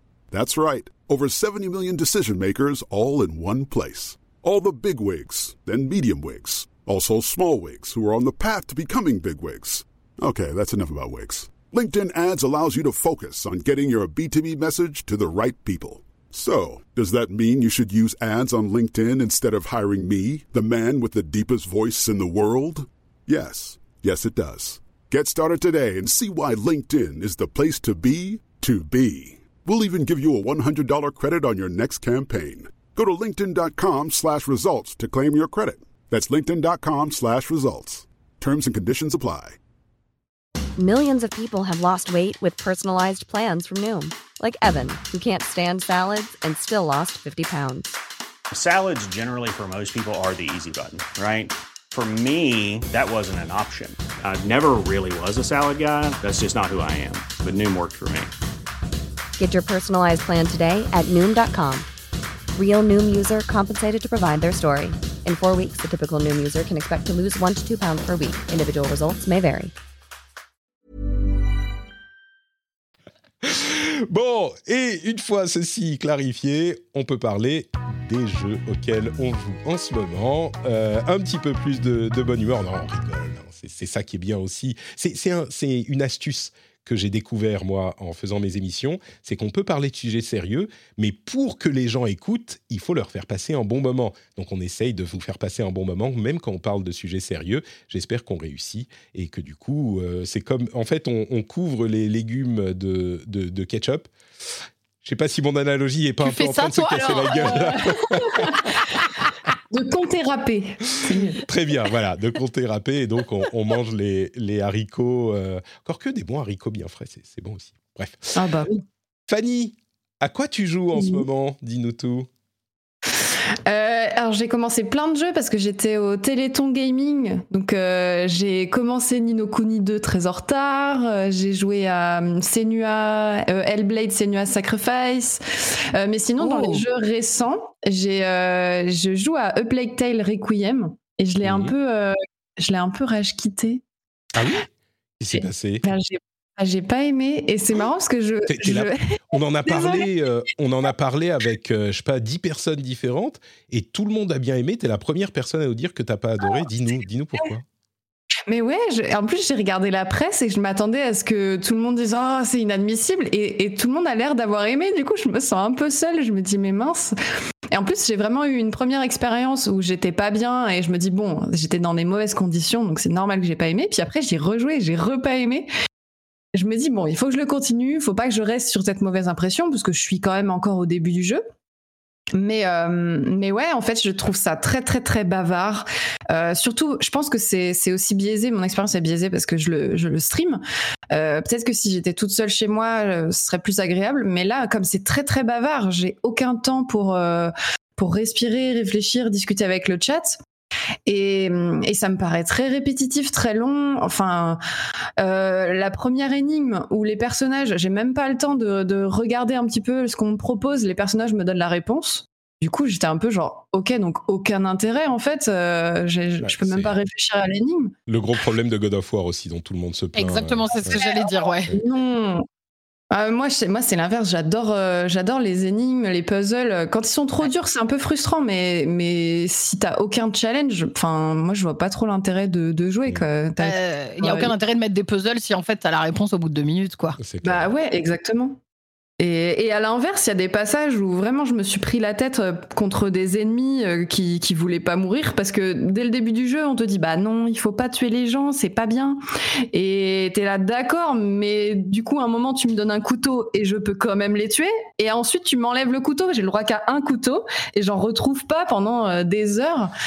Et du coup, bah, je suis face à des ennemis qui me courent après et je peux les assommer et ensuite ils se relèvent et ils me recourent après et, ils me et je les réassomme et ils me recourent après et ah, c'est trop chiant quoi. T'as juste envie de, ok, soit full euh, euh, comment infiltration, soit euh, full je peux je peux fufu et les buter et, et avancer. Mais là, cette espèce d'entre-deux, c'est assez frustrant et agaçant. Ça pour toi, ouais. D'accord. Bon bah écoute, c'est marrant. C'est on aura eu au moins un avis euh, frustré sur euh, sur Plague Tale. Donc. Euh... Je l'ai pas encore fait moi, tu vois. Et et je, je, te rejoins presque parce que j'ai pas fait celui-là. Mais je sais que tout le monde avait encensé le premier. Il était très cool. Mais tu vois, je ne l'avais pas fini moi le premier déjà. Euh, et, j'ai encore cette petite réticence à attaquer le deuxième. Euh, c'est plus au niveau du gameplay, moi, où je me disais, bon, euh, on verra. Mais, euh, mais du coup, ton, ton avis me, me confirme un peu. me confirme un peu ce que je redoute par moment, même si le jeu, euh, au-delà de ça, est très beau, il n'y a pas de souci. Euh, voilà, ils ont beaucoup travaillé. Moi, je sais que j'avais j'avais carrément parlé avec un historien par rapport à, cette période qu'ils avaient mis en, en, lumière dans le premier, etc. Donc, il y a beaucoup de taf. mais effectivement, au niveau du gameplay, j'ai l'impression que parfois, il y a des petites choses qui, qui bloquent. Il y a, mmh. bah écoutez, il y a les, les, tous les jeux ne peuvent pas plaire à tout le monde. Euh, bien sûr. Voici encore, euh, encore une preuve. Très bien. Donc, Up Lake Tale, euh, pas trop ton, ton truc. Ah, par contre, je suis d'accord qu'il est magnifique. Hein. Ah, oui, dans les yeux. Y a, ah, mais, mais, bon, c'est le cas de tellement de jeux aujourd'hui. J'en attends un peu plus. Tu sais, au-delà de ça, les jeux en général, et je vais, je vais y venir tout à l'heure, en général, il y a tellement de bons jeux, et même, en fait, il y a tellement de jeux au-delà de bon, il y a tellement de jeux incroyables et excellents, t'as plus le temps pour les jeux qui sont juste bien, quoi. C'est l'ironie ah, de notre. Ça, ouais. On devient exigeant au final, on a trop le choix. Du coup, euh, un autre jeu auquel tu joues? Ouais, je, bah, je, je, pense que tu parles de Overwatch 2. tu as envie de parler d'Overwatch 2 Mais écoute, euh, je sais pas, c'est toi qui m'as dit que tu y jouais beaucoup en ce Regarde, moment. Je, je, te vois, Patrick, sur le. non, mais elle a dit qu'elle voulait en dire du mal. œil brillant. non, elle, elle m'a prévenu, elle a dit qu'elle qu'elle allait en dire du mal, donc je suis curieux du coup. mais en fait, ouais, les deux jeux, je vais en dire du mal. Non, mais en vrai. Ouais, en, fait, elle aime pas les jeux vidéo. J'ai passé. non, mais en plus, j'avais adoré euh, le premier euh, Plague Tale. Je sais pas pourquoi. Je pense que je deviens exigeante euh, en vieillissant. Non, mais tu sais, parfois, parfois c'est peut-être le jeu, puis c'est peut-être que t'es pas dans le mood, ou qu'il y a un truc qui te plaît pas, ou que c'est en streamant que c'est c'est le même jeu. Parfois, on l'apprécie à un moment et on l'apprécie pas à un autre. Hein. C'est, Ouais, t'as peut-être raison. mais sinon, c'est, possible aussi qu'il soit pas bien tout court. Hein, ça arrive. Possible qu'il soit pas bien. Ouais. Mm. Mais, euh, mais sinon, Overwatch 2, euh, j'ai pas que du mauvais à, en dire, hein, parce que j'y joue euh, là régulièrement, presque tous les midis, à part aujourd'hui du coup, avec mes, collègues. C'est vraiment. Et en plus, c'est une, une inspiration aussi pour le jeu sur lequel je travaille, sur Ravenswatch. Il y a plein de petites choses où je trouve c'est des super bonnes idées. Donc, je reste, euh, voilà, c'est mon jeu doudou Overwatch. J'y joue tout le temps, euh, même le, enfin le 1, je continuais à y jouer euh, même quand il y avait plus personne dessus et que t'attendais 6 minutes pour avoir pour avoir une game. Mais mais c'est vrai que ce qu'ils ont fait avec le 2, c'est moi ça me fout les boules parce que tu as l'impression qu'ils ont de, l'or entre les mains et qu'ils en font du caca. C'est la, la, pierre philosophale inversée. Ouais. Bah... bah... en fait, le, système des skins, moi, je suis très, je suis vraiment bonne cliente ah, pour ça. Quand beau skin, ah, franchement, ouais, bah, c'est, c'est, bah, quand tu joues, euh, tu as envie d'avoir un personnage stylé, de pouvoir faire des emotes et, et de, de, de regarder tes beaux habits. T'es là, genre, oh yes, trop classe. Et, et je suis hyper frustrée. J'ai loupé les, les, skins les plus cool sur Merci, le perso que je joue le plus. Et, euh, et, là, et avant dans le 1, en fait, tu, si tu jouais beaucoup, tu pouvais euh, avoir plein de pièces et tu pouvais acheter des skins. Et là, en fait, je me rends compte, j'avais pas fait gaffe, je sais pas si c'est un dernier ajout ou si c'était déjà le cas quand le 2 est sorti. Je crois que c'est un dernier ajout, hein, parce que euh, j'avais mon argent in-game qui était affiché avant, et là, maintenant, il y avait écrit zéro, et du coup, j'ai un peu paniqué, genre, ah, mon argent, où est-il? Et en fait, si maintenant, il y a deux monnaies, il y a l'argent du 1 et l'argent du 2. Et du coup, bah, l'argent du 1 n'est plus valable que pour les skins du 1. Et les skins de. Moi, j'avais gardé juste mon petit argent. Bah euh, ouais, j'avais l'impression, en tout cas, les, les, skins récents qui viennent de sortir, bah, je peux pas les acheter avec mon ancien argent que j'avais économisé précieusement. Et donc maintenant, comme tu ne peux plus avoir de, de thunes avec des coffres, euh, avec ce que tu, ton expérience in game et, et tout, ben en fait, tu es obligé de payer. Avant, tu avais le choix. Tu pouvais jouer beaucoup ou payer. Maintenant, tu es obligé de payer. Et j'ai compté, je crois qu'à un moment, c'était encore plus cher. Mais là, aujourd'hui, j'ai fait le calcul pour un skin légendaire. Ça coûte 17 euros. Et il y a même quelqu'un qui s'amusait à calculer pour débloquer tous les items du jeu, il faut 10 000 balles. What? Alors, ouais, on, en a beaucoup parlé de ce sujet, effectivement. Et la comment dire ce qui se passe, c'est que les gens se, rendent compte, aujourd'hui à quel point le système du 1 était player friendly. Alors que, et c'est un truc que moi je disais, je criais du haut de, mes, de ma montagne tout seul, tu vois, et les gens disaient, mais non, il y a des lootbox, donc c'est forcément mauvais, c'est forcément ignoble, ah, Berk, les lootbox, les lootbox. Sauf que les lootbox telles qu'elles étaient implémentées, moi je trouve qu'elles étaient hyper player friendly. Et là, on passe dans un système qui est un système hyper classique de euh, jeux free-to-play. Ils sont à peu près tous comme ça, sauf que, et c'est encore une fois un truc que je mentionnais dès le début, dès les annonces, et que j'ai mis en avant, c'est que bah il y a très très peu d'argent qui est donné quand tu joues, d'argent que tu peux utiliser pour euh, acheter des trucs. Très très peu, beaucoup moins que dans d'autres jeux équivalents comme euh, Apex ou Fortnite ou ce genre de trucs. Même si bon, honnêtement, ils te donnent pas énormément de sous non plus dans, dans ces jeux-là. Mais c'est comme ça qu'ils marchent les jeux free-to-play. Et j'étais assez frustré, mais en même temps, c'est marrant parce que j'en ai parlé à ma femme. Et je lui ai expliqué alors, c'est voilà l'histoire de euh, Overwatch 1, Overwatch 2, business model, machin. Et elle me regarde et elle me dit Ok, donc tu peux pas acheter des, des, des, jolies robes pour ta poupée, mais tu peux jouer au jeu. et je lui dis Bah euh, ouais. Et dit Donc n'importe qui peut jouer au jeu gratuitement. Je lui dis Bah euh, ouais. Elle dit, les skins, c'est plus que des jolies robes, ok Non, mais. tu, vois, c'est, c'est un peu. C'est un truc qu'on a un petit peu tendance à perdre de vue aussi quand on est frustré par le système de monétisation. Et je suis complètement. Je comprends complètement ta, ligne. Mais il n'empêche, le jeu, est gratuit. Est gratuit. Et tu peux, n'importe qui peut y jouer sur n'importe quelle machine euh, avec euh, cross save, cross machin, crossplay, gratuitement. Donc, est-ce que on n'est pas un petit peu en train d'en faire un peu plus un fromage? Enfin, dans le contexte de, du type de monétisation qu'on connaît sur ce type de jeu, Overwatch est clairement radin. Il n'y a aucun doute là-dessus par rapport à ses, à ses concurrents.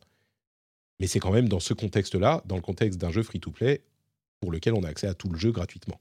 Donc, je t'en perds un peu. Non, mais, non, mais c'est vrai, c'est vrai. Non, mais tu, as, as, totalement raison et je trouve ça, je trouve que c'est un move intéressant. Mais le côté radin et le fait que, en fait, tu es forcé de payer. En fait, tu, ne peux même pas jouer, euh, tu ne peux même pas euh, passer ta journée à, farmer euh, pour pour pouvoir collecter des pièces et avoir les skins que tu veux. Si t'as pas les moyens de payer pour avoir les skins, tu ne peux plus les avoir. Ouais, là, tu parlais d'avoir de l'argent in-game, mais moi, je ne l'ai pas vu. Et pourtant, je joue quasiment tous les midis. Donc, euh, bah, l'argent c'est un système vicieux euh, que je, encore une fois, que je dénonçais dès l'annonce, quand on a eu les détails. C'est que dans la plupart des jeux free-to-play, tu payes, ou tu payes pas d'ailleurs, ton euh, Battle Pass. Et dans le Battle Pass, que tu peux finir à ton rythme quand tu veux, tu as de l'argent in-game qui t'est attribué. Et donc, si à la tu joues pas pendant un mois, mais que tu joues le mois suivant, tu peux raisonnablement finir tout le Battle Pass. Dans Overwatch 2, ce qu'ils ont fait, c'est qu'ils ont euh, associé la distribution d'argent en jeu aux quêtes hebdomadaires. Et ces quêtes hebdomadaires, quand la semaine est terminée, elles disparaissent. Donc, tu ne peux avoir euh, cet argent qu'en jouant chaque semaine. S'il y a une semaine où tu joues pas, où tu finis pas tes quêtes hebdomadaires, qui sont un peu difficiles à toutes finir d'ailleurs, même très difficiles, eh ben, ton argent, il a disparu. Donc, si tu, tu prends, si tu joues pas une ou deux ou trois semaines, bah, l'argent, déjà que tu gagnes moins d'argent que dans les autres jeux comparables, bah, en plus, tu vas en gagner moins si tu joues moins à un moment. Ceci dit, euh, ils, ils ont annoncé des changements, et peut-être que j'aurais dû commencer par ça. Ils ont annoncé des changements dans la saison 2 un petit peu et dans, la, dans les saisons suivantes pour rendre le jeu plus rewarding, donc plus satisfaisant. Euh, ah. Et possiblement baisser le prix de certaines skins. D'ailleurs, certaines ont déjà été baissées. Alors, ils vont pas les passer à 2 euros, hein, mais, euh, mais donc peut-être que euh, ils ont lu dans tes pensées et ils ont. Je suis consultante pour Blizzard, tu ne le savais pas. ah bah c'est cool s'ils se remettent en question, mais je crois que déjà euh, les prix ont été baissés. J'ai vu un moment quelqu'un qui disait que c'était 25 euros le skin, et là tout à l'heure j'ai calculé c'était 17. Donc alors ça hein. dépend parce qu'en fait, ils ont fait des skins. C'est encore, euh, franchement, ils sont, quand je vous dis, ils sont vicieux et radins. Euh, ils ont fait certains skins qui, qui, étaient disponibles que dans des bundles avec donc d'autres objets, des, euh, des, des, tags, des machins comme ça. Et ce bundle coûtait 25 euros. Et donc, du coup, si tu voulais le skin, tu étais obligé d'acheter le bundle complet. Et genre deux semaines après, ah. ils ont débundelé le truc et donc tu pouvais acheter le skin tout seul. Mais voilà. Donc, la manière. Ben, moi, j'y ai jamais joué. Voilà. Je sais pas si ça sera ton truc. J'allais dire, ah, mais il faut que tu joues, et puis je me reprends tout à coup. Je sais pas si ça sera ton truc, ça, quand même. Non, j'avais, j'avais testé le 1, mais j'étais resté genre euh, un mois. Euh, Mais c'était pas du tout mon truc. Ouais, ouais. Bon, écoute. Du coup, peut-être que tu peux nous parler de jeux qui sont ton truc, comme encore un Dark Pictures où on a peur et où c'est euh, l'horreur euh, permanente. Oui, euh, je viens de finir euh, The Dark Pictures euh, épisode 4, qui était le dernier en fait de la, de la saison 1 des Dark Pictures. Donc Dark Pictures, c'est un narrative horreur qui est fait par, par le studio à l'origine d'Until Dawn. Et celui-ci se base sur l'histoire vraie du tueur en série, le premier tueur en série américain qui s'appelle Holmes, euh, qui, euh, je vous laisserai regarder sur Internet, avait une, une sorte de château-hôtel des horreurs. Euh, et bien évidemment, il y a plein d'autres références, donc tout le jeu n'est pas une, comment dire, une histoire vraie de A à Z, mais c'est très inspiré de tout ça. très honnêtement, je trouve que c'est le meilleur des quatre. C'est-à-dire qu'il y a ah Man of Medan, Little Hope, je me rappelle plus le nom du, du troisième. Euh, celui-ci, après, c'est une question peut-être de, sensibilité, etc. Mais je trouve qu'il est, euh, est vraiment au-dessus. Ils ont rajouté pas mal de mécaniques. Euh, l'histoire est plus réaliste. Enfin, il y a moins de hum, fantastique, on va dire, à l'intérieur par rapport aux, autres Dark Pictures. et du coup, j'ai vraiment, vraiment adoré le jeu de A à Z. Euh, au niveau des, euh, bah voilà, c'est classique, on a des embranchements, euh, des personnages qui peuvent mourir très vite ou pas. Il y a une petite vibes, So, Shining. ça parle aussi d'autres tueurs en série qui sont assez, assez, assez connus. plus des, des espèces de, de tapes, de, de vidéos qu'on va trouver dans le jeu avec un peu des, euh, des mini-reportages, des mini-enregistrements euh, discutant justement de, tueurs en série. Bref, il est plutôt bien, euh, bien construit, etc. Et j'ai vraiment moi j'ai vraiment j'ai vraiment adoré alors après c'est tout à fait c'est tout à fait mon style aussi gros point noir le jeu est absolument pas opti il est il y a eu des, énormes bugs euh, enfin, pour moi, en live, ça a été très compliqué euh, sur le début du jeu. Euh, le, jeu qui switch d'écran, ça passe sur mon deuxième écran, on ne sait pas pourquoi. le jeu. Oh, c'est possible. En plein jeu, d'un seul coup, ça passe de mon écran 1 à mon écran 2. J'étais là, les gars, donc je n'avais plus le chat. Enfin bref, ce genre de bug bien, bien hanté. Exactement. mais voilà, après, il y a quelques, quelques petites choses comme, comme des, des répliques qui n'ont pas encore été doublées en français. Donc c'est assez drôle. C'est-à-dire que par moment, il y a une réplique au milieu où ça parle en anglais. Bon, c'était euh, les gros bugs comme ça, euh, surtout au niveau de l'écran et tout, c'était très chiant. Mais franchement, c'est largement compensé euh, par le fait que je trouve que le jeu est, est très cool. Si vous aimez les, vraiment l'univers tueur en série et le fait d'avoir des choix qui ont un impact, etc., bah, il est fait pour vous. Moi, honnêtement, c'est celui que je préfère. Et en deuxième, je mettrai Little Hope, qui était celui avec les, avec les sorcières. Là, on est sur la fin, hein, du coup, de cette première saison. ils ont annoncé les, les différents différents épisodes ou Absolument pas. En fait, ah Dark Pictures, c'est vraiment. Euh, il faut imaginer que tu es dans une bibliothèque. D'ailleurs, il y a une espèce de bibliothécaire un peu bizarre à chaque épisode qui nous parle. Hmm. Et on imagine que tu prends un livre et que tu vas écrire une histoire, lire et en même temps influencer une histoire. Hmm. Chaque histoire est différente se passe Mais dans il y a même pas de truc euh, multiverso, genre qui lit ou le. Alors, il y a non, il y a des petits, si il y a des micro-liens, mais ça c'est juste des petits Easter eggs, tu vois. Par exemple, euh, voilà, à un moment il parle du nom d'un vaisseau, euh, ça fait un lien avec le prochain. tu as ce qu'on appelle des prémonitions dans le jeu que tu peux trouver, qui vont juste te donner un indice extrêmement flou sur quelque chose qui peut se passer au niveau de la mort d'un de tes personnages. Il faut savoir que les mm. personnages peuvent mourir de plein de façons différentes ou ne pas mourir. Euh, et parfois, bah, dans chaque jeu, tu as une prémonition sur le, prochain jeu. Donc au mm. début, tu fais mais what the fuck, ça n'a rien à voir. Euh, voilà. Donc il y a des petits liens, mais ça reste des histoires indépendantes qui se passent à des époques parfois même très différentes, euh, avec des personnages, des acteurs différents. Franchement, le doublage est, plutôt bon. je sais qu'en anglais c'est quand même meilleur. voilà, le, jeu est, est beau, les expressions sont sympas. Enfin bref, le, vraiment, on est quand même euh, assez immergé. Là, alors à la base, moi je me rappelle quand euh, le premier était sorti, Man of Medan, qui pour moi est vraiment le moins bon des quatre. Hein. Euh, mmh. franchement, il y a vraiment, ils ont quand même step up. On sent qu'ils ont pris en assurance et surtout qu'ils ont écouté ce que les gens leur ont dit par rapport par rapport au jeu. Euh, à la base, ça devait être une trilogie Dark Pictures. Il devait y en avoir que trois. Et je pense qu'ils ont vu que ça a tellement bien marché euh, que là, ils ont sorti donc le quatrième de la saison euh, de la saison 1 et la saison 2 est annoncée et le prochain épisode se passera dans un vaisseau spatial, oh. ambiance alien. oh là là. Ouais, ouais, petit, petit vaisseau qu'on a vu. Hein. moi, je, je, ne spoil rien, c'est juste le petit, la petite vidéo qu'on a eue qui annonce un accident dans un vaisseau. Euh, et, visiblement, il y a quelque chose qui se passe mal dans ce vaisseau. On ne sait pas quoi, euh, mais c'est très, très ambiance alien. Donc, je suis très impatiente de voir ce que ça va donner. Et je trouve qu'ils sont assez forts pour retranscrire des ambiances différentes et toucher un petit peu à tous les, hum, à tous les prismes de l'horreur. Là, on avait le, le, tueur en série. On a eu l'épisode d'avant, c'était un peu Jericho euh, dans, dans, dans, le désert, etc. On a eu les, les sorcières. tous les, les... On nous dit sur la chatroom. Voilà, House of Ashes, merci. Man of Medan, c'était vraiment le vaisseau hanté, le bateau hanté. Donc euh, voilà, il y a vraiment plein de, plein de, thèmes différents. Bref, vous comprendrez, moi j'adore. Hein. C'est-à-dire que même le jeu est archi buggé. Je suis là, j'adore, c'est trop bien. Euh, voilà, il me tarde de le refaire, puisque bien évidemment, euh, l'histoire, bah, l'histoire peut varier. ah, tu vas tester en faisant des choix différents. Exactement. Je vais surtout mm. euh, déjà essayer de tous les sauver parce que bah, malheureusement, sur les cinq protagonistes, euh, protagonistes j'en ai deux qui sont morts. Euh, voilà. donc c'était un peu compliqué. On l'a très mal vécu hein, sur le live. À chaque fois, les gens sont là Oh non, c'était mon perso préféré Donc j'aimerais bien essayer de le faire en perfect. Et après, moi, ce que j'aime bien, c'est le refaire. c'est la rejouabilité hein, qui est intéressante. C'est que tu peux le refaire en faisant des choix totalement opposés et en testant toutes les morts du jeu et voir comment ça impacte l'histoire. Voilà. Donc c'est génial. donc voilà. Pour, euh, pour ce Dark Pictures, Devil in Me, euh, inspiré du tueur en série H.H. Holmes.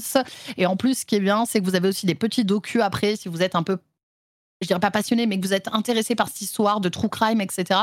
Ils ont fait des super docus en parallèle ah euh, qui permettent vraiment de, mettre du contexte en fait à tout ce jeu.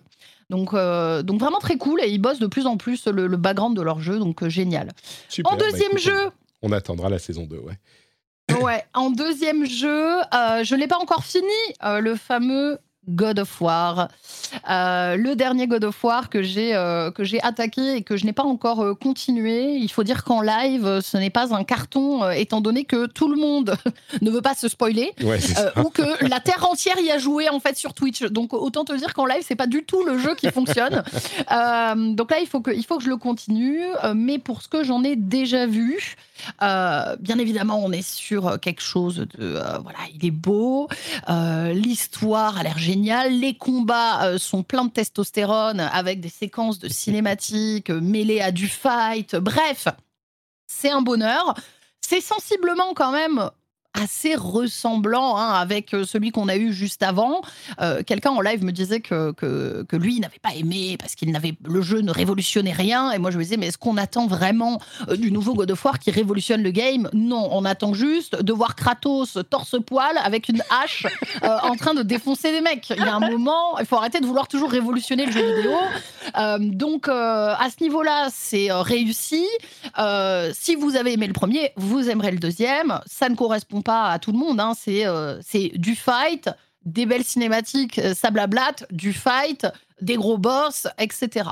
Euh, maintenant, s'il y a un point négatif à ce jeu, c'est Atreus, le fils de Kratos, comme on le disait tout à l'heure, qui est insupportable portable. Euh, je, fais écho à ce que tu disais, Red Fanny, par rapport à Tale ou quand on te donne la réponse. C'est-à-dire que là, euh, tu as quand même des, tu vois, des, petits puzzles qui peuvent être parfois un peu prises de tête. Et, et en fait, tu regardes 30 secondes et fais Oh, mais, mais regarde là-bas, mais mais il doit se passer quelque chose avec cette roue. Oh, mais regarde l'eau Mais vraiment, c'est hallucinant, quoi. C'est toutes les 30 secondes. Et un moment, euh, du coup, on l'appelle le backseater hein, sur le live, parce que nous, on dit tout, le, on dit, tout, le temps sur le live. plein et, dans le. Enfin, tout le monde s'en plaint tout court, quoi. C'est infernal. Il devrait faire une option où on peut enlever ça, en fait. Juste hmm. ça. Tu vois, genre, euh, on enlève le backsitting parce que pour moi, ça, ça détruit toutes les séquences où il est là. J'ai envie de le tarter. Et autant vous dire qu'il est beaucoup là dans le jeu. Donc c'est assez insupportable de faire des puzzles avec Atreus à côté. Euh, mais hormis ce point-là, euh, c'est voilà, ça se voit que c'est un chef-d'œuvre. Je ne l'ai pas fini, donc je peux pas donner un avis définitif, mais je me doute grandement qu'on va avoir une fin de jeu euh, mémorable euh, et il me tarde de le terminer et de découvrir euh, tous les autres tous les autres boss. Voilà c'est un très beau jeu. C'est une très belle renaissance en fait hein, de, cette licence je trouve depuis celui de 2018 ils ont réussi à, redonner un éclat en fait à God of War avec avec un gameplay qui est quand même très différent de, de ce qu'on pouvait avoir avant et voilà, donc euh, non, très très euh, très très satisfaite, mais je préfère Devil In Me. il y a, il y a beaucoup de gens qui ont parlé évidemment de ce problème de backseat. D'ailleurs, dans la chatroom, on nous dit Atreus sur Twitch, il se ferait ban def en 30 secondes, mais complètement. Ah non, mais c'est un truc de fou. Et, donc, et les, les, les, devs ont dit bah oui, nous on a, on a fait ça parce que dans nos playtests, les gens deviennent frustrés et, assez vite en fait. Et clairement, enfin, à un moment, c'est peut-être pas trop mal d'être un peu frustré. Et au moins, au minimum, comme tout le monde le dit, on, on disait la même chose la semaine dernière, euh, il faudrait une option, quoi. Donc, oui, c'est ça, juste une option. Hmm. Tu rajoutes une option, euh, ça enlève toutes les phrases de backseat d'Atreus et c'est réglé en fait. Et tout le monde est, content. Comme ça, ceux qui veulent être assistés, ils le sont. Et ceux qui veulent pas, ils le sont pas, quoi. Mais bon, c'est le seul point négatif. En vrai, euh, le reste du jeu oui, oui, non, est très, très bon. Et on, va finir euh, rapidement euh, sur, euh, sur deux, deux jeux, hein, mais vraiment deux petits jeux, histoire de, donner un petit peu de, grain à moudre à ceux qui aiment les jeux d'horreur comme moi, puisque en fait, quand je, quand je suis revenue d'Italie, je me suis fait une session de jeux indés d'horreur. là, t'aurais adoré notre Patrick. Hein. pendant une semaine, il n'y avait que ça sur ma chaîne. donc, on a testé plein de jeux indépendants d'horreur, plus ou moins bons. Et j'avais envie de parler euh, de Father's Day euh, très rapidement, hein, euh, qui est un, jeu, un thriller en fait psychologique d'horreur, hein, qui est un jeu indépendant développé par Emika. Euh, Emika Game, qui est un studio que j'ai quand même envie de mettre en avant pour tous les fans d'horreur. Emika, euh, c'est vraiment un studio qui s'est euh, pas mal spécialisé là dans, dans, des jeux d'horreur psychologiques. ils en ont fait pas mal. Ils ont fait Locked Up, Found Yourself, je ne sais plus lequel, Father's Day qui vient de, sortir le, 22 octobre. et pour des jeux indés, c'est très cool. Il y a de bonnes mécaniques. Euh, ça fait peur, il y a des jumpscares, voilà, c'est, euh, ça, reste un bon jeu. Et puis surtout, les jeux sont liés entre eux. On est dans une vieille maison en first person, euh, enfin vue à la première personne, avec une toute petite lampe de poche et tout est noir derrière. Mmh. C'est oui, je peux imaginer. Ouais, sympathique. Voilà, il y a des mannequins, euh, des, des, des, des, espèces de pantins. Enfin, il y a plein de voilà. L'histoire hein, pour pour pitcher euh, très rapidement, euh, c'est un père qui a vu sa, sa, vie détruite. Il a perdu sa femme et son enfant, et il va, il est obsédé par le fait de les faire revenir. Et toute l'histoire va tourner autour de ça. Euh, J'adore notre Patrick. ça. ouais, toute l'histoire tourne, tourne autour de ça et c'est d'ailleurs le préquel, le préquel pardon, euh, de euh, Find Yourself, qui est un autre jeu qui est sorti de Emika, euh, mais qui était sorti bien avant. Donc ce qui est bien, c'est qu'il y a cette espèce de lien entre les jeux, si vous avez mm. envie, voilà, de pouvoir retrouver des éléments. Donc celui-ci, voilà, si vous voulez un petit jeu indé d'horreur, pas trop cher, ça vaut le coup. je crois qu'en plus, il est en promo, genre il coûte 6 euros. Vous en avez bien pour 3-4 4 heures de, de jeu, hein, donc c'est quand, même, quand même intéressant. Et j'ai une euh, question. Oui, ça, ça, ça, fait peur à combien sur euh, visage sur 20 alors, à visage sur 20. Alors, parce que moi, visage, j'ai dû arrêter. Ouais, mais visage, parce qu'il y a, non, mais visage, elle est, il est horrible. Visage, la meuf qui te suit là et tout, c'est un enfer. Hein. Euh, là, en fait, c'est plus, tu n'as pas de, tu vas pas avoir de, de, de monstre ou de d'antagoniste qui te poursuit déjà. Ce qui, moi, je trouve est le plus stressant dans les jeux d'horreur, hein, honnêtement. Quand tu as quelque chose qui te poursuit et que tu peux pas te battre, je trouve que c'est infernal. Par contre, il y a des jumpscares. Il y a, il y en a pas énormément mais parfois il t'en place là des petits euh, avec la musique d'un seul coup qui devient super forte. Voilà. Mais ça fait peur, mais ça reste de l'horreur psychologique. Et moi, c'est ça que j'aime bien, c'est que tu vas plutôt dans, les, dans les euh, psychological thrillers, tu vas plutôt suivre une histoire, tu vas un peu te laisser porter. Tu n'as pas besoin de te battre, tu as quelques puzzles et puis bah, tu vas juste subir un petit peu ce qui se passe autour de toi. Donc je trouve que c'est toujours un petit peu plus facile d'accès que des jeux où tu dois à la fois faire des choses comme visage, euh, essayer de, résoudre des trucs avec une meuf horrible en fait qui est en train de te, poursuivre dans la baraque. Enfin bref, horrible. je, vois très bien. Donc ce sera moins hardcore, je pense, que, que visage. Ah, c'est ce qui m'avait trigger dans Alien Isolation aussi. Hein. Le fait d'être poursuivi, de pouvoir rien faire à part te cacher. Ah il est excellent, Alien Mais, mais j'ai adoré. Et d'ailleurs, c'est pour ça que je suis autant hypée aussi par euh, le, jeu dont tu as parlé à la suite de Devil, euh, Devil Enemy. Ah oui, et puis là, là ce, qui va se passer en plus, c'est que Devil Enemy, euh, je ne sais pas si tu as déjà joué à des jeux. Euh, excuse-nous, notre Patrick, euh, on est dans les discussions. Je, vais prendre un truc. j'ai adoré Until Dawn. Bah, si tu as adoré Until Dawn, il faut savoir que toute la série Dark Pictures, c'est l'équipe de Until Dawn. Hein. Donc c'est vraiment le même délire. Donc je pense que le prochain, tu vas vraiment adorer. J'ai perdu le nom, mais ouais, ouais, tu, tu, vas sans doute beaucoup aimer. Et je te conseille même de faire les autres, à part Man of Maiden, qui est vraiment pas du tout obligatoire. mais les autres sont excellents. Voilà pour euh, Father's Day et un petit dernier pour la route euh, pour rester euh, voilà dans les choses joyeuses et les petits oiseaux qui chantent et les fleurs. C'est Psych, qui est un jeu pareil d'horreur. En, Psych. psychologie. Psych.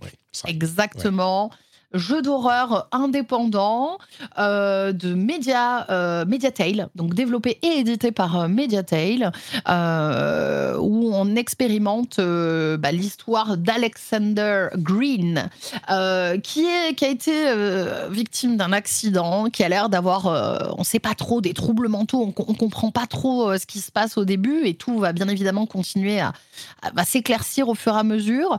le jeu est, est plutôt, plutôt sympa, avec des mécaniques euh, qui, euh, qui changent. Un coup, il y a ces fameuses mécaniques où on se fait poursuivre, et puis après, euh, on se retrouve dans des, dans des espèces d'égouts terrifiants, et puis ensuite, ça devient plus histoire, et puis il y a des petits puzzles.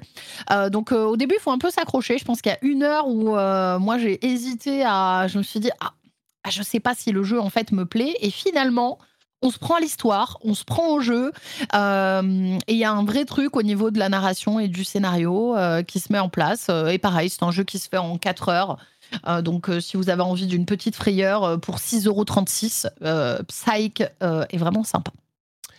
Magnifique, bah écoutez, il y a de quoi faire là. Et, le, jeu de, la suite de Dark Pictures, la saison 2, c'est Directive 8020 en train de regarder le, trailer, effectivement, ça a l'air euh, tout à fait ambiance euh, alien. Ouais. Super. Euh, et pour ma part, alors moi j'ai joué à quoi? Bah écoutez, j'ai joué un petit peu à God of War, toujours. J'ai joué à Overwatch beaucoup, évidemment. Et j'ai aussi testé un tout petit peu Evil West. Evil West, c'est un jeu dont on parlait depuis un certain temps. Il avait l'air sympathique dans les, dans les trailers.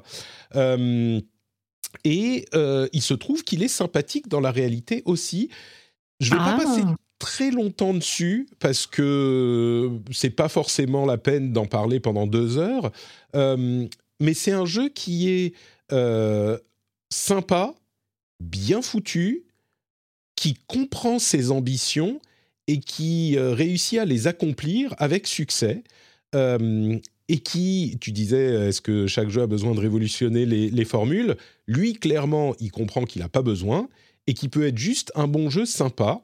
Euh, et, dans un contexte en plus euh, qui, est, cool, en l'occurrence c'est euh, le Far West américain avec des démons et des vampires, il y a des bonnes scènes d'action qui ressemblent un petit peu au gameplay de God of War, donc efficace hein, forcément et euh, qui est bien dynamique, bien cool, bien foutu. Même dans les premières heures que, que moi j'ai fait, j'ai pas j'ai pas joué énormément, mais on commence à prendre à, avoir du fun euh, dès le début.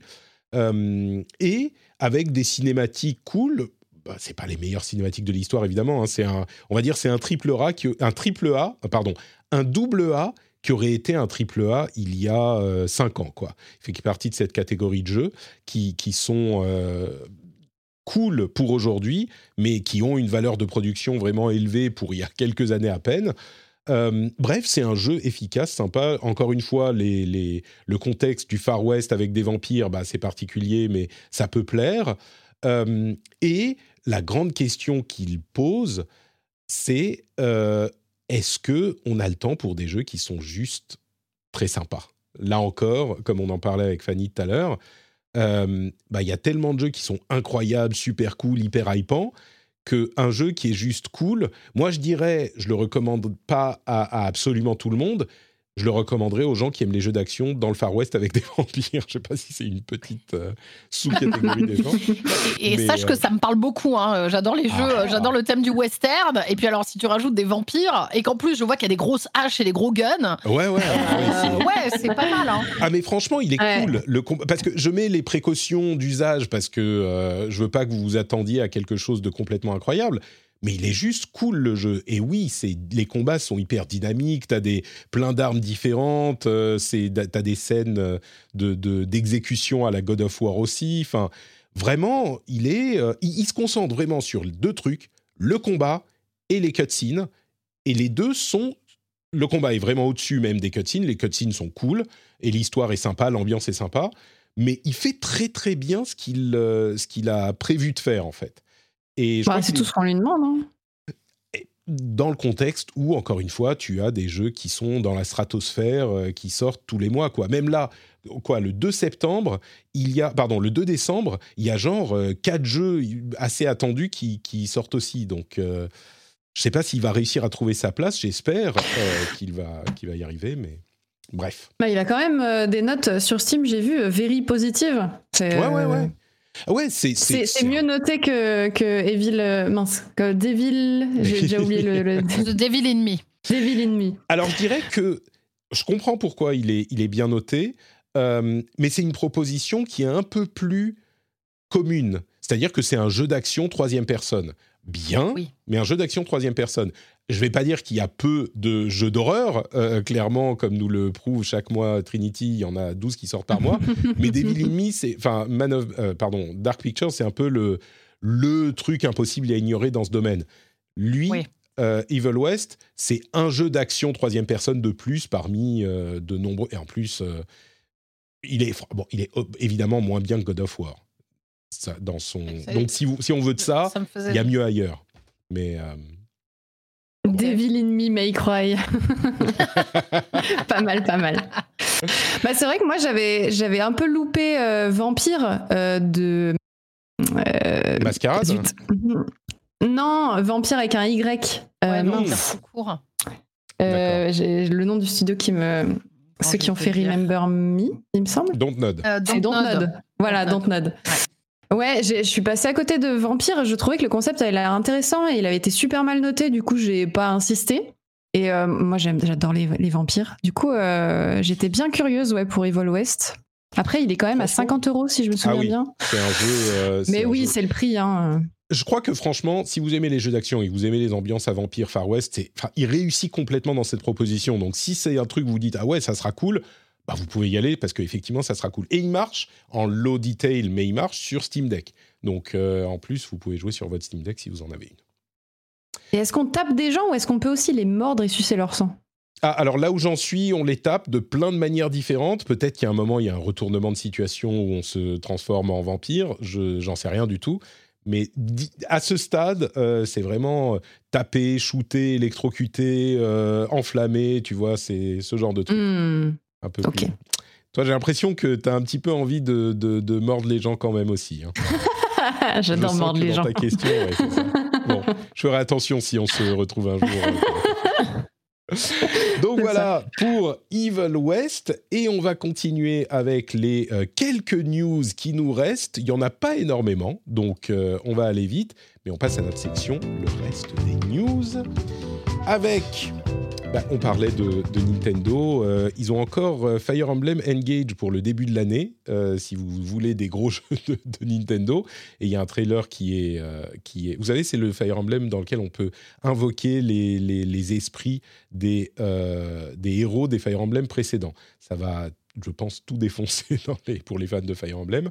Donc, en plus, ça a l'air assez sympa, les, les attaques qu'on peut créer, combiner entre nos attaques de notre perso et de, de la bague, de l'emblème du perso du jeu d'avant. Enfin bref, ça a l'air très sympa. Il y a un nouveau trailer à aller regarder.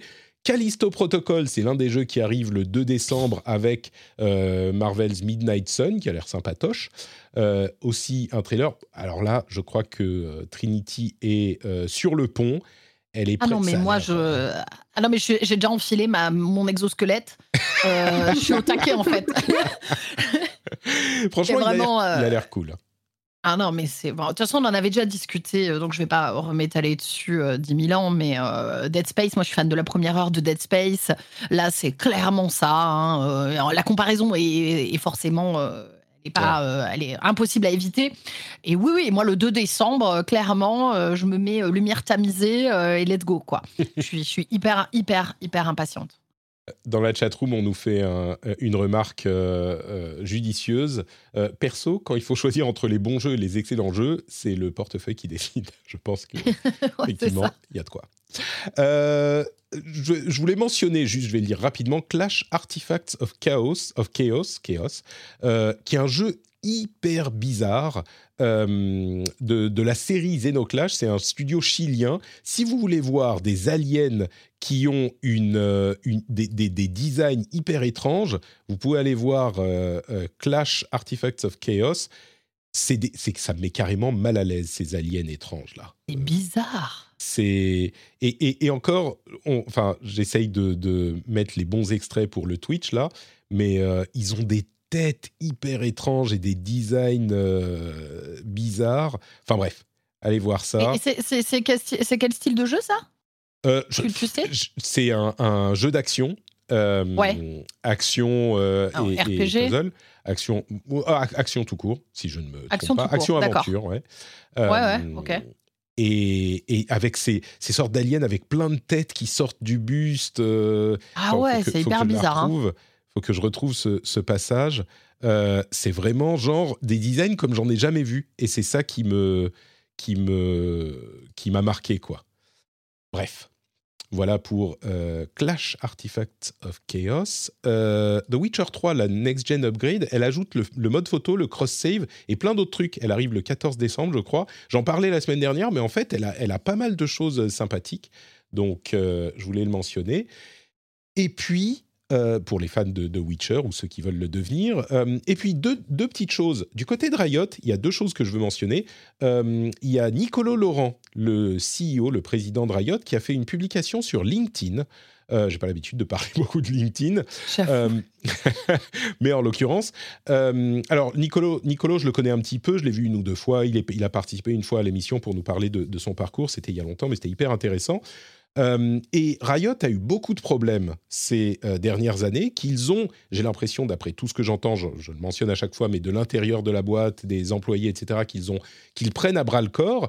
Et surtout, là, il a posté un long article pour expliquer à quel point il avait déconnecté pour son congé parental, et c'est le président, hein, mais il répondait pas aux emails, il n'allait pas aux, réunions, et il dit quand j'étais plus jeune, je pensais qu'il fallait bosser non-stop, être un super héros du boulot, machin, et ça contribuait à la culture du crunch.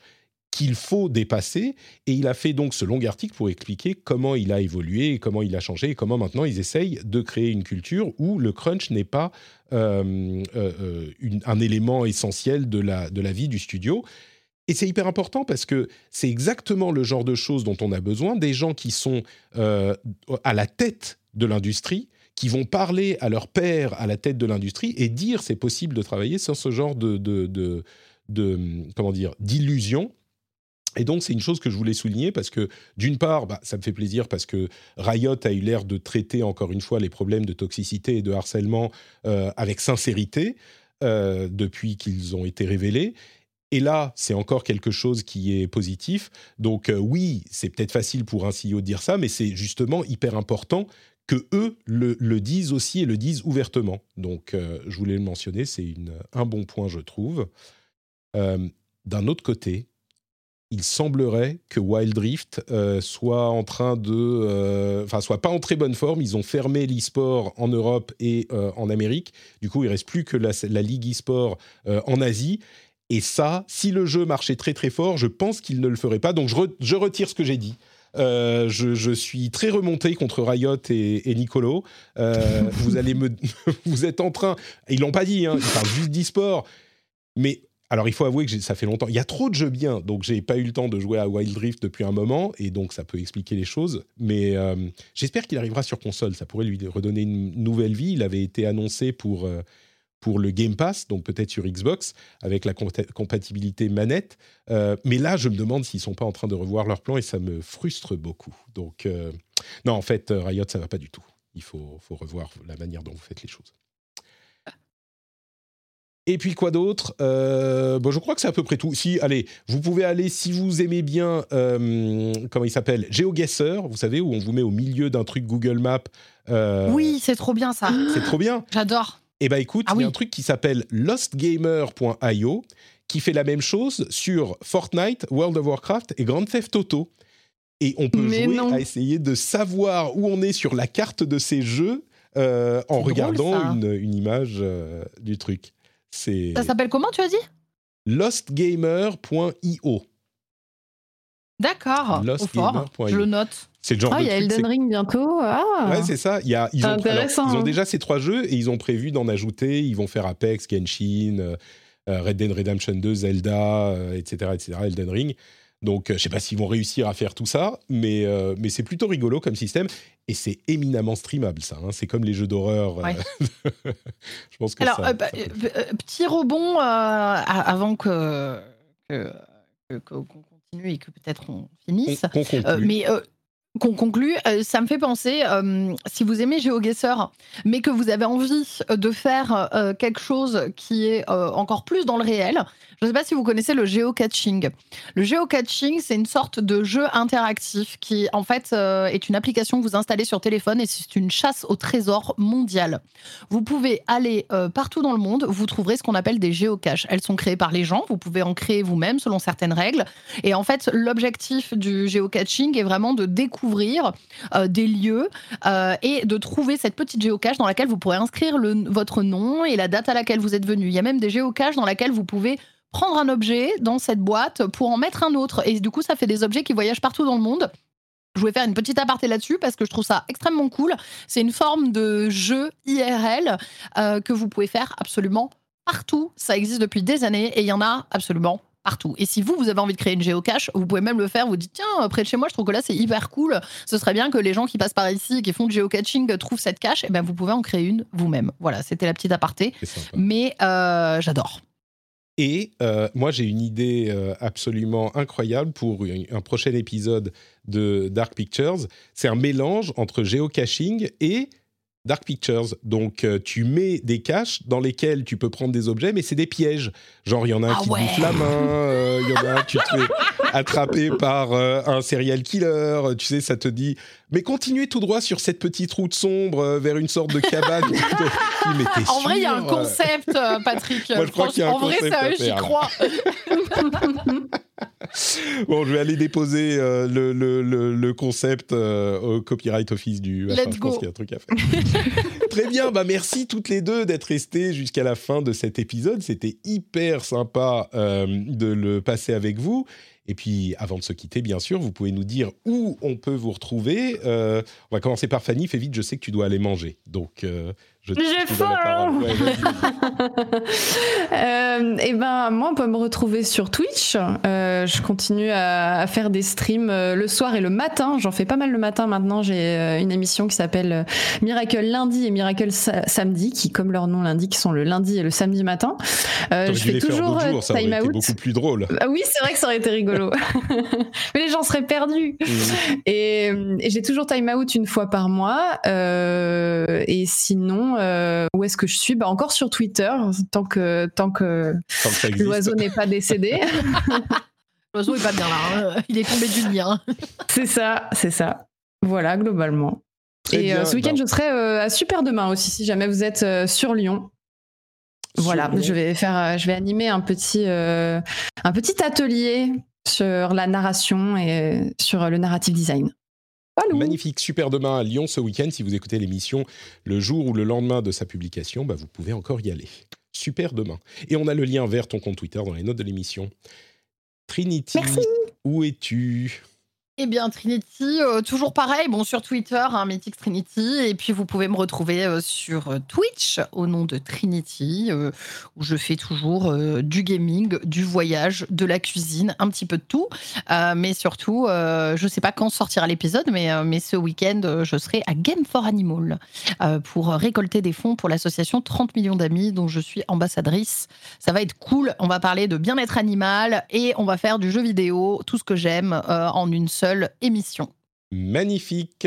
Trop bien. Merci à toutes les deux. Pour ma part, c'est Note Patrick un petit peu partout. Vous avez les liens vers tout ce que je fais dans les notes de l'émission ou sur notepatrick.com. Vous avez le Discord où on s'amuse bien tous ensemble. On discute de plein de trucs. C'est très cool. On a le Twitch où vous nous retrouvez tous les mardis et jeudis à midi pour les enregistrements des émissions. Euh, Il y a aussi un replay sur YouTube d'ailleurs, si ça vous intéresse de le regarder comme ça. Euh, et puis, bah, c'est à peu près tout. Ah oui, le Patreon quand même. hein. Patreon.com slash rdvjeux. Si vous appréciez notre contenu, si vous appréciez ce que je fais et ma démarche, vous pouvez aller sur patreon.com slash rdvjeux pour me soutenir. Et quand vous allez arriver chez vous et que vous mettez les clés dans le vol, ça fait cling Et là, vous dites, ah mais Patrick aime l'argent Et donc, euh, vous passez à lui, à à lui envoyer un petit peu de sous. Merci à tous, merci à toutes, et on se retrouve dans une semaine pour un nouvel épisode. Ciao, ciao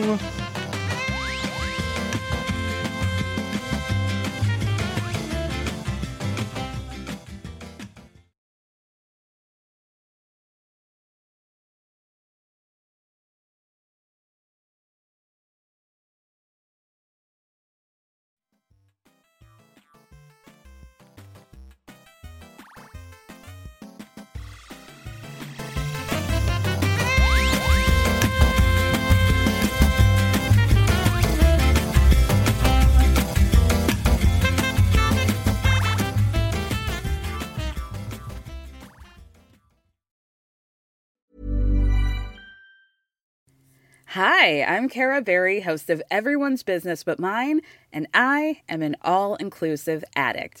Enter Club Med, the best all inclusive for you and your family.